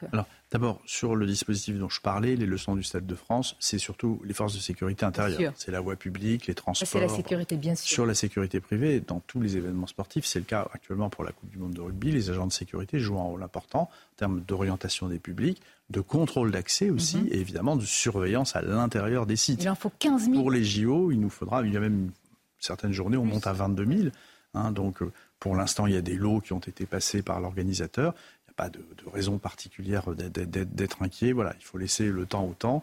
Et euh, je crois que les, derniers lots arrivent à échéance euh, à la fin de l'automne, au début de l'hiver. Donc voilà, on verra tout ça le moment. Vous avez tous les plans de sécurisation déjà qui sont opérationnels et déjà testés Pour les Jeux Olympiques, tous nos plans de sécurisation sont opérationnels avec des périmètres de protection, des zones de circulation. Et évidemment, nous profitons de la Coupe du Monde de rugby, c'est ce que nous demande le ministre de l'Intérieur, pour tester ces dispositifs. Pour nous, c'est évidemment un test, grandeur, nature. avant les JO, évidemment. Laurent Nunez, il y a un point important et c'est euh, essentiel de l'évoquer pour beaucoup d'habitants, de riverains. Vous êtes préfet de police de Paris, vous intervenez ce matin sur CNews et, et Europe 1. Ceux qui nous écoutent probablement euh, font partie de ces riverains qui n'en peuvent plus, évidemment, du fléau du crack. Nous en parlons souvent sur nos antennes. Ils dénoncent un abandon de l'État, une impuissance des, autorités. Est-ce que vous pouvez venir avec, des chiffres, avec un premier bilan d'État? Vous aviez dit vous-même, vous étiez engagé à faire face à ces fléaux. Oui, ah, D'abord, vous dire, euh, je, comprends moi la détresse des habitants. Je vais vous expliquer pourquoi. Je comprends cette détresse et je peux vous dire qu'avec le ministre de l'Intérieur, on la partage et c'est une de nos préoccupations. Euh, quand j'ai été nommé, il y a maintenant 14 mois, le ministre de l'Intérieur m'avait demandé mhm. d'éradiquer la consommation de crack à ciel ouvert. Éradiquer C'est ce qu'on a fait. Il n'y a plus de scène de consommation à ciel ouvert. Il y avait un campement à Forceval. Je, vais y venir. Il y avait un campement à Forceval. Euh, où, euh, donc, sur, un square où les, consommations se faisaient à ciel ouvert, les ventes se faisaient à ciel ouvert. Dans la journée, il pouvait y avoir plusieurs centaines de personnes. C'était avec une délinquance forte mhm. aux abords. En trois mois, nous avons démantelé, démantelé ce camp. C'était il y a un an. Bon, le camp a été démantelé. Déplacé ou démantelé Il a été démantelé. Pour être déplacé Il n'y a plus d'autres camps dans l'Est parisien. Il y a des consommateurs, et ça je ne le conteste pas, il y a des consommateurs qui dispersés se promènent ici ou là. Vous avez des trafiquants qui essaient de les regrouper pour faire des ventes flash, leur vendre rapidement de- du produit. Mais donc c'est pour cela que nous déployons énormément de policiers pour continuer à disperser ces consommateurs, mais surtout arrêter les trafiquants. C'est ça le plus important. Il faut qu'on démantèle les, les trafiquants.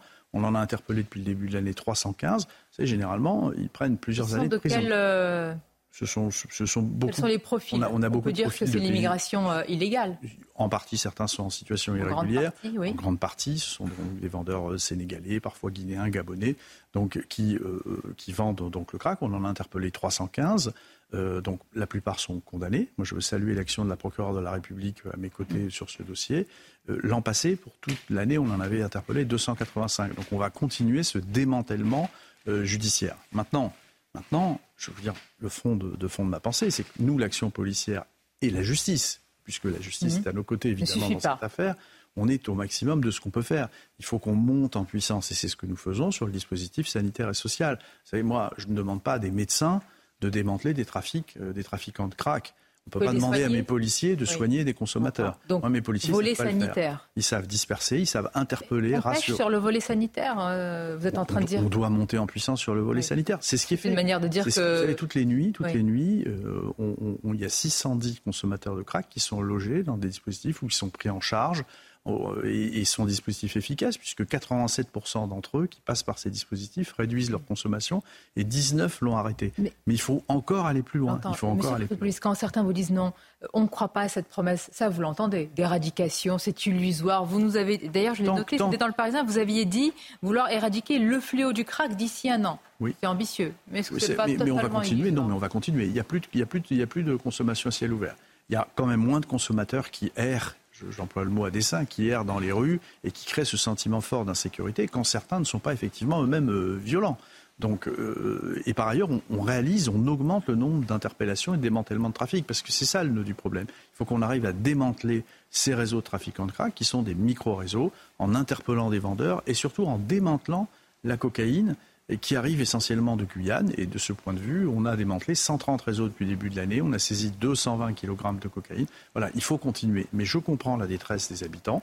Il reste des consommateurs qui sont encore présents sur la voie publique.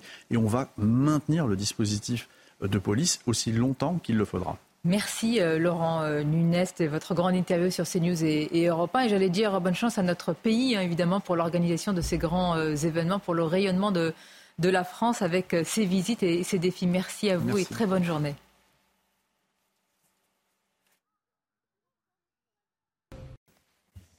C'est News 8h28. Merci à vous, Sonia Mabrouk. Et, et merci à votre invité, le, le préfet de police de, de Paris. Il a été question, euh, évidemment, de cette semaine très chargée pour les, pour les forces de l'ordre avec l'arrivée du roi Charles III aujourd'hui, puis du pape à Marseille dans, dans un instant. L'équipe de la matinale est là. Il y a Chanel Housteau, il y a Lomi Guillot, tout le monde s'installe. Il y a Alexandra Blanc, il y a Harold Iman qui s'installe, Brigitte Millot, le docteur Millot, et Gauthier Lebret. Elle va être à côté de moi. Voilà, tout le monde s'installe. À côté de Chana. C'est toujours le petit moment où. euh, voilà, Brigitte Millot est avec nous. Ça va, Brigitte? Pas mal, et vous? Bah, Très bien, très bien. Vous allez nous parler de, de la musculation. Ouais. Hein? À 8h45. J'en fais tous les jours. Ça nous intéresse tous, voilà. Allez, 8h30 à la une ce matin. Alors que Gérald Darmanin promet que la France n'accueillera pas de migrants de Lampedusa, les habitants de Menton sont inquiets.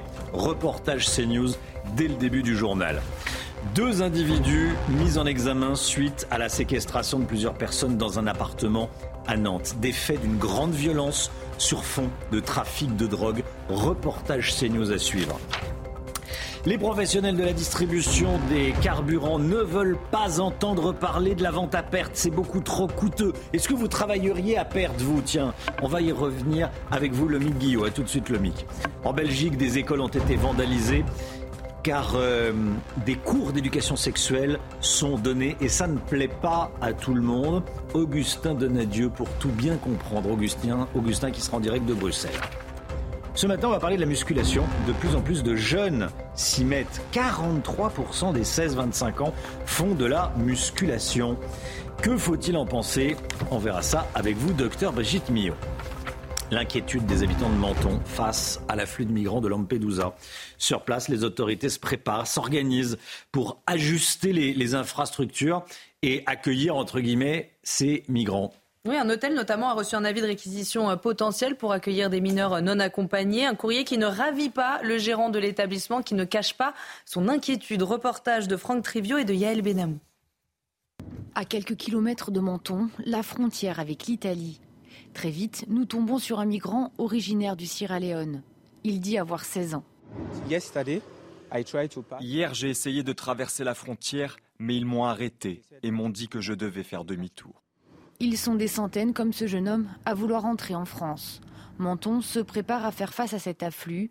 Les gérants de cet hôtel ont reçu un avis de réquisition potentielle de l'établissement pour accueillir 50 mineurs isolés. Si jamais euh, ce cas devait se produire, on devra tout simplement inviter nos clients euh, actuellement à l'hôtel à partir pour un autre établissement. Ce qui n'est pas une chose facile, puisque nous, on a une clientèle fortement internationale. Cette commerçante habite Menton depuis 35 ans. Si cet afflux a toujours été maîtrisé selon elle, cette fois-ci, elle a des craintes. La situation commence vraiment à devenir grave. Je sais pas. C'est en amont, c'est dans leur pays. Il faut, faut les aider dans leur pays. Du côté des habitants, c'est un mélange d'empathie et de ras-le-bol qui domine. On comprend qu'ils veuillent s'échapper de chez eux, mais on, on ne peut pas malheureusement accueillir tout le monde, aussi bien en Europe qu'en France.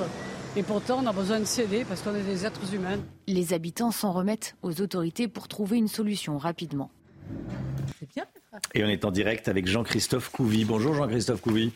Merci d'être avec nous. Vous êtes policier, secrétaire national du syndicat Unité SGP. Merci d'être là. Euh, les renforts de police aux frontières, on va en parler avec vous. Le ministre de l'Intérieur a promis euh, hier, hier soir, que aucun migrant de Lampedusa ne serait accueilli en France, n'arrivera en France. Est-ce que la police a les moyens de tenir cette promesse? Bon, bonjour. Euh, effectivement, alors ça, ce sont des, promesses. Euh, si la police a les moyens, la police surtout, elle, euh, je veux dire, elle, envoie des renforts. On a doublé depuis le mois de juin le, nombre de, policiers, notamment dans les luttes contre l'immigration clandestine sur Menton.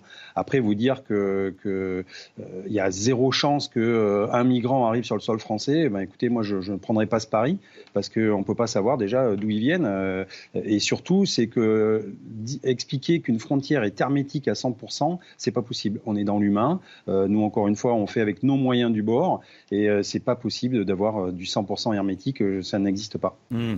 Protection renforcée aux frontières, notamment la frontière franco-italienne. Ça veut dire quoi très concrètement? Alors là, par exemple, on a envoyé des unités mobiles pour aider nos collègues sur, sur place, notamment oui. la police aux frontières, euh, qui, qui, font le boulot tous les jours. Et si vous voulez, c'est c'est comme un, un, jeu de ping-pong en fait, c'est-à-dire que le, le, le, des immigrés arrivent d'Italie, nous on les intercepte et effectivement ça s'appelle les INAD les, et on, les remet aux autorités italiennes. Euh, par ailleurs, on les renvoie pas, je veux dire, d'où ils viennent. On, le seul fait, c'est de les renvoyer du pays sur lequel ils sont arrivés en premier. C'est les Dublinés, en fait. On appelle ça, c'est comme ça, c'est Dublin, c'est un accord entre les pays. Et donc, tous les jours, si vous voulez, il y a ce va-et-vient un peu ce ressac comme, comme les marées, vous voyez, ça, ça, arrive, ça se retire, ça arrive, ça se retire, et on n'arrive pas à régler ce souci. Et une fois qu'ils sont sur le territoire français, bah, effectivement, on les retrouve porte de la Chapelle, on les retrouve à Calais, on les retrouve dans des centres-villes aussi, notamment, bah, tiens, regardez Nantes euh, actuellement, où il y a une soixantaine d'individus, euh, euh, pour la plupart se disant mineurs isolés, on n'arrive pas à s'en défaire, parce qu'une fois qu'ils sont sur le territoire, bah, c'est très compliqué de, de, les, de les renvoyer chez eux, d'où ils viennent en fait. Oui, ça c'est la réalité, c'est qu'une fois qu'ils ont réussi à passer la frontière, il y a très peu d'expulsions, contrairement à, ce qu'on qu entend. Gérald Darmanin dit qu'on aidera les Italiens à renvoyer. Il a cité euh, parmi les nationalités euh, les Sénégalais ou les Ivoiriens, par exemple. Comment ça peut se, comment ça peut se passer? Parce que, comme vous le disiez à l'instant, euh, quelqu'un qui arrive sur le territoire, il est renvoyé non pas dans son pays, mais il est renvoyé de là où il vient. Donc, très concrètement, en Italie. Alors, il existe des vols groupés qu'on appelle, c'est-à-dire que euh, quand il y a un raccompagnement à la frontière, les pays européens, euh, entre eux, affrètent un avion en disant voilà, on a tant de places dans un avion pour telle destination. Est-ce que vous, de votre côté, vous avez aussi euh, des personnes à nous donner? Et on les raccompagne, et toujours, je le dis bien, toute les, pseudo-bonnes consciences, c'est toujours avec euh, fermeté, mais avec humanité. Moi, je ne connais pas un policier qui n'est pas humain pour accompagner euh, ces personnes à la frontière. Moi-même, j'ai fait ces missions pendant quelques années. Bah, je peux vous dire qu'à chaque fois, effectivement, il y a un mélange, euh, de, si vous voulez, d'humanité parce que parce qu'ils sont aussi en échec. On leur a vendu du rêve, ils arrivent en France et donc on leur dit fin, fin de l'histoire, vous devez revenir chez vous et vous devez effectivement vous installer mmh. et leur expliquer que chez, chez eux, en fait, que l'espoir renaît. Alors c'est très compliqué, c'est dans l'humain et l'humain, c'est toujours malléable, voilà. Euh, donc, euh, il faut bien prendre en compte que cette, cette force, on appelle ça la border force, donc du coup, c'est les propos du ministre, bah, elle a été multipliée par deux, mais en même temps, ce sont des moyens humains et, euh, ça sera peut-être pas assez pour, pour encore une fois, rendre les frontières 100% hermétiques. Jean-Christophe Couvi, est-ce que ça veut dire qu'on relâche la pression pendant qu'on renforce la protection de la frontière franco-italienne, qu'on relâche la pression sur la frontière franco-espagnole? Alors c'est un jeu d'équilibre. Pour l'instant, euh, effectivement, on voit bien que, le, la, plus grande préoccupation, c'est l'arrivée via l'Italie. Euh, mais après, on peut très bien aussi imaginer euh, que, l'immigration puisse se déporter, entre guillemets, et passer par l'Allemagne ou par le Luxembourg. Vous voyez, il y a différents, différentes, différents chemins. Sur l'Espagne, eh bien, écoutez, les, Espagnols font quand même beaucoup de travail. Euh, moi, c'était l'année dernière, j'ai visité à euh, j'ai visité le, poste frontière. Écoutez, les collègues aussi sont là. On a rappelé aussi des, euh, des, personnels réservistes pour, pour, pour aider nos, nos policiers en actif. Donc, on voit quand même que, bon, voilà, le, le boulot, il est fait. Mais après, encore une fois, euh, on doit faire tellement de missions en même temps. Il y a la Coupe du Monde de rugby, euh, là il y a les voyages officiels, il y a le pape qui arrive, euh, il y a la lutte contre les stupes, la lutte contre, contre le, j'allais dire les violences intrafamiliales. on voit bien en fait que la police est utilisée partout et en fait on n'a qu'une réserve d'hommes et on peut pas les distribuer partout. Mais là, le ministre a bien dit que la lutte contre l'immigration clandestine, notamment les CRS qui sont employés à Calais, euh, doivent rester sur place pour lutter contre l'immigration et non pas être rapatriés, par exemple, pour, pour aider pour la, Coupe du Monde de rugby. Donc il y a quand même cette idée que euh, la lutte contre l'immigration clandestine est quand même euh, très, très prégnante. Merci beaucoup Jean-Christophe Couvi. Merci d'avoir été en direct avec nous ce matin dans la matinale CNews. Bonne journée à vous. À bientôt. Justement, on en parlait il y a quelques instants avec Jean-Christophe Couvi de Nantes. Deux hommes mis en examen à Nantes pour séquestration, viol, acte de barbarie sur fond de trafic de drogue. Ils s'en seraient pris à quatre personnes dans un appartement du quartier Malakoff au, pied d'un point de deal. Hein. Les victimes, deux hommes et deux femmes, présentent un nombre impressionnant de traces de violence sur l'ensemble du corps. Brûlures, viols, noyades ou encore euh, roulettes russes avec une arme dans la bouche. Ils ont vécu un véritable calvaire pendant euh, plusieurs jours. Et il y a euh, deux semaines, ces tortionnaires auraient obligé l'une de ces victimes à servir de nourrice, c'est-à-dire de stocker la marchandise des dealers. Voyez ce reportage de Michael Chailloux. Quartier Malakoff, rue de Madrid, le numéro 2 est connu pour être un point de deal. Derrière cette porte d'un appartement du cinquième étage, la police retrouve samedi matin quatre personnes qui viennent de subir trois jours de calvaire. Les victimes qui ont pu être entendues indiquent qu'elles ont subi des sévices extrêmement graves, tels que des brûlures imposées avec la lame d'un couteau chauffé à blanc, telles également que l'introduction d'une arme à feu à l'intérieur de la bouche en euh, jouant euh, à la roulette russe. Et une des femmes également indique avoir été victime de faits de viol. Ce que nous indique le locataire, c'est que, euh, en l'occurrence, depuis déjà quelques jours, il aurait été forcé à servir de nourrice. Deux tortionnaires sont arrêtés dans la salle de bain de l'appartement. Trois ou quatre seraient toujours en fuite. Pour cette voisine qui veut rester anonyme, cette violence est liée à un trafic qui a basculé vers les drogues dures. Un jour, je leur ai demandé, mais vous vendez quoi ici euh, je dis c'est du shit, c'est ça. Il me dit non, non, héroïne. Je dis mais vous êtes sérieux? Enfin, vous vendez la mort, quoi. Et euh, moi ça va, j'ai pas eu de problème à dire ça, mais. Euh... qu'est-ce qu'ils vous répondent? Ils me disent euh, fumer-tu, boire-tu ce déchaînement de violence serait lié au fait qu'il manquait 8000 euros sur les 10 000 cachés dans l'appartement nourrice. Les deux tortionnaires sont incarcérés. Ils encourent la réclusion criminelle à perpétuité l'ultra-violence. L'ultra-violence dans, dans, un appartement à, Nantes. Je voulais qu'on en parle. Voilà, euh, voilà ce qui se passe euh, autour du, trafic de drogue. Voilà ce qui se passe autour du trafic de drogue. Et voilà la, la, responsabilité, on en parle depuis un peu plus depuis quelque temps, de la responsabilité des, des consommateurs. Euh, quand on consomme de la drogue, quand on achète euh, de quoi faire un joint ou quand euh, on achète de la cocaïne, on achète une partie de la Kalachnikov, on achète et, et on est à l'origine de ces violence. C'est ce que dit le, ministre de l'Intérieur, hein, Gauthier Lebret. Oui, il a commencé à cibler les consommateurs après le drame Hmm. de Nîmes où un enfant a été tué par une balle perdue. Donc euh, effectivement, le ministre de l'Intérieur est particulièrement ferme depuis euh, la rentrée sur les consommateurs euh, de drogue qui ont une responsabilité euh, dans le trafic, évidemment. Voilà, en tout cas dans ses paroles. Est-ce que ça se traduit en actes? On ne sait pas, mais en tout cas euh, dans, dans les paroles.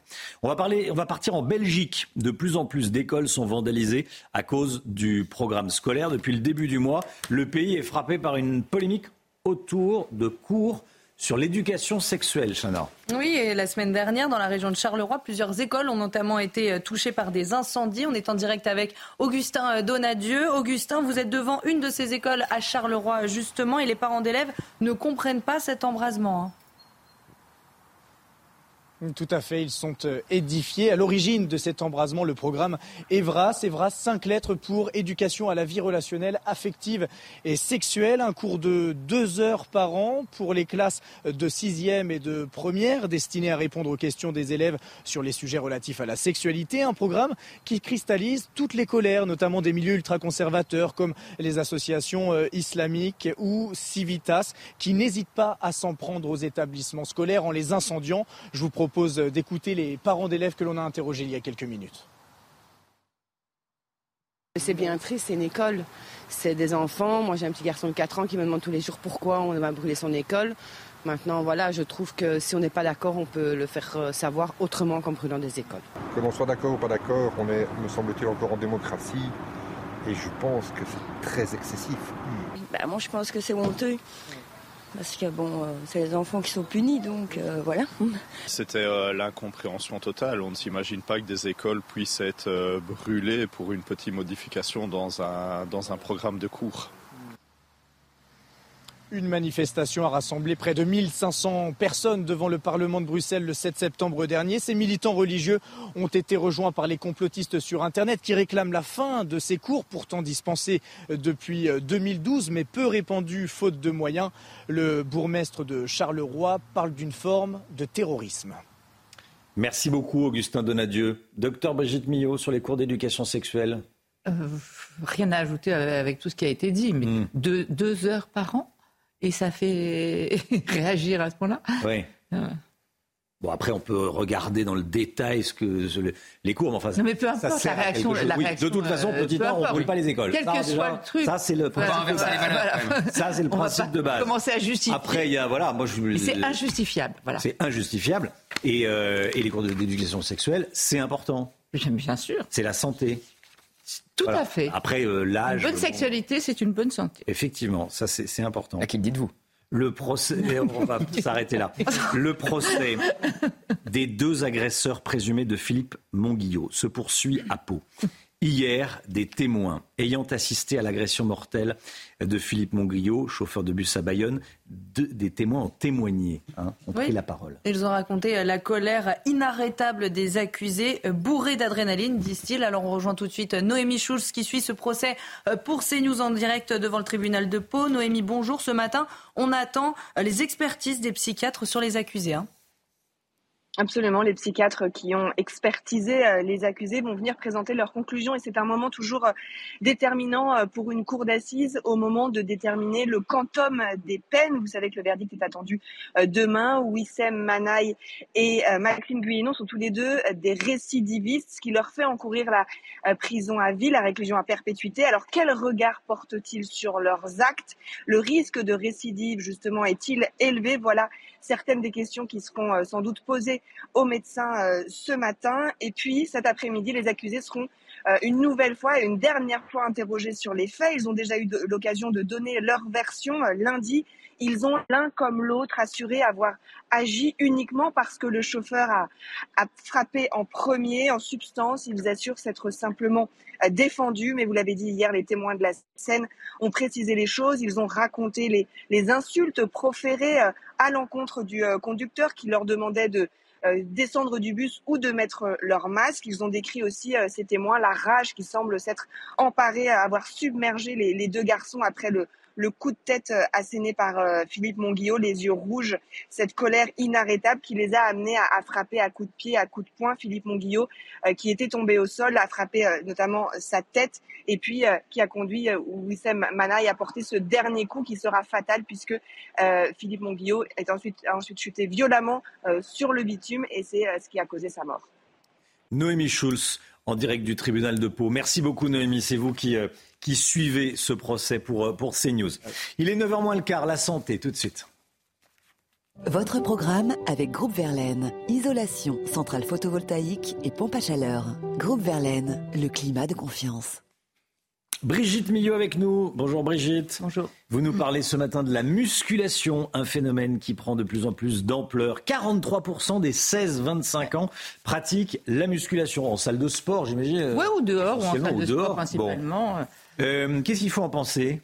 Bah, les réseaux sociaux, là, ont joué un grand rôle. Hein. On a des mm. coachs partout, etc. Attention, aujourd'hui, on ne parle pas de culturisme ou de bodybuilding. Là, vous savez, avec ceux qui prennent des, produits, etc. là, on parle de la musculation en général. Euh, c'est à distinguer, par exemple, des sports ou des activités d'endurance. Une activité d'endurance, c'est quand ça dure euh, de 30 à 40 minutes. C'est plutôt la marche, le jogging, mm. le, vélo, la natation, l'aviron, des choses comme ça. Euh, la musculation, c'est autre chose. C'est faire travailler un muscle ou un groupe de muscles en série et là, j'insiste bien sur quelque chose de très important. Quand vous faites travailler vos muscles, en fait, ils s'abîment un peu, ils travaillent, ils forcent un petit peu. Et ce qui est essentiel dans la musculation, c'est le repos. C'est au repos que les muscles vont se former. Donc il faut absolument respecter ces phases de repos entre chaque série. Il faut absolument un temps de récupération, un temps de repos. Euh, il y a une grande étude qui a été faite euh, sur 370 euh, 000 participants. Il faut pratiquer de manière régulière. Et là, on a de vrais résultats. il disait que l'idéal, c'était de pratiquer 5,4 heures de musculation par semaine. Mais que lorsqu'on faisait ça, on va dire trois fois deux heures, sera plus simple, hein, par semaine. Lorsqu'on faisait ça, on assistait quand même à une diminution du risque de maladie cardiovasculaire de 20%. Et quand on associe la musculation avec l'endurance, on a une diminution du risque de maladie cardiovasculaire de 40%. Donc on voit l'intérêt aussi d'associer les deux, parce que les deux font travailler les muscles différemment. Mmh. Euh, la musculation, c'est bon pour tout. Le seul problème de la musculation, avec la musculation, le poison, c'est la dose. Si vous en faites trop, c'est mauvais. Alors c'est bon pour tout. Là, je vous ai mis les, principales, les principaux bienfaits hein, de, de la musculation. Ça agit sur le cerveau. Ça agit en libérant des, endorphines, donc des hormones qui vous apaisent, des hormones aussi du bonheur. Donc vous allez bien, vous êtes moins stressé, vous êtes, euh, ça favorise aussi l'endormissement, le sommeil, l'estime de soi, la confiance en soi. Tout à coup, bah, d'abord vous avez un corps qui est quand même beaucoup plus joli. Faut pas oublier que la musculation, c'est quand même, on a rarement vu des gras, des gros avec du ventre faire de la musculation. Ça va puiser aussi un petit peu dans les réserves. Donc très bon pour le cerveau, très bon pour le système cardiovasculaire. Je viens de le dire, ça diminue les risques d'infarctus, d'AVC, euh, etc. Très bon pour les poumons, bien entendu. Alors là, j'en profite pour dire que c'est pas la peine de fumer avant de faire une, séance de muscu et après. Hein, donc, on en voit quand même quelques-uns. Euh, c'est très bon pour les os. Parce qu'en fait, quand vous faites travailler vos muscles, les muscles euh, sont reliés aux os par des tendons. Et en fait, le muscle titille le tendon et le tendon titille l'os. Et donc, ça crée du, de l'os. Donc, c'est très bon aussi pour la densité osseuse. C'est bon pour l'immunité, ça augmente l'immunité. Ça, et surtout, c'est aussi préventif pour les chutes. Quand, quand, votre corps est bien tenu par des abdos devant, par euh, des pectoraux, par euh, des dorsaux derrière, etc., vous êtes mieux, ça prévient les chutes. Vous, On est plus dynamique, quoi. Oui, mais moi, j'insiste sur une chose.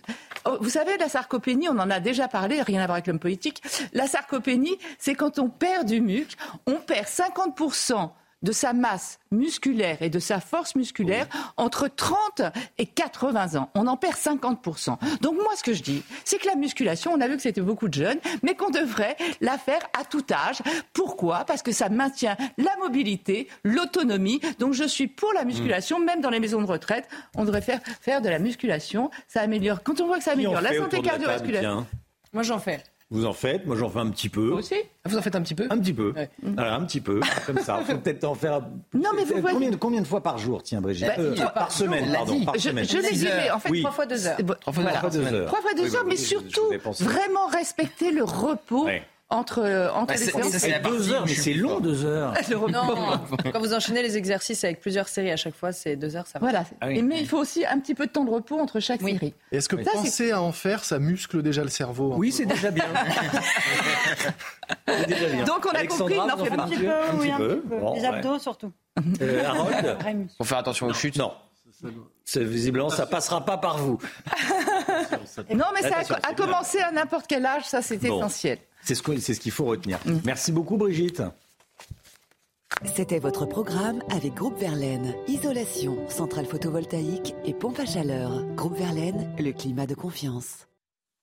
C'est vrai qu'Harold fait de la natation. C'est pas mieux la natation? Ah, c'est de l'endurance, mais c'est très bien. C'est très bien aussi. Bon.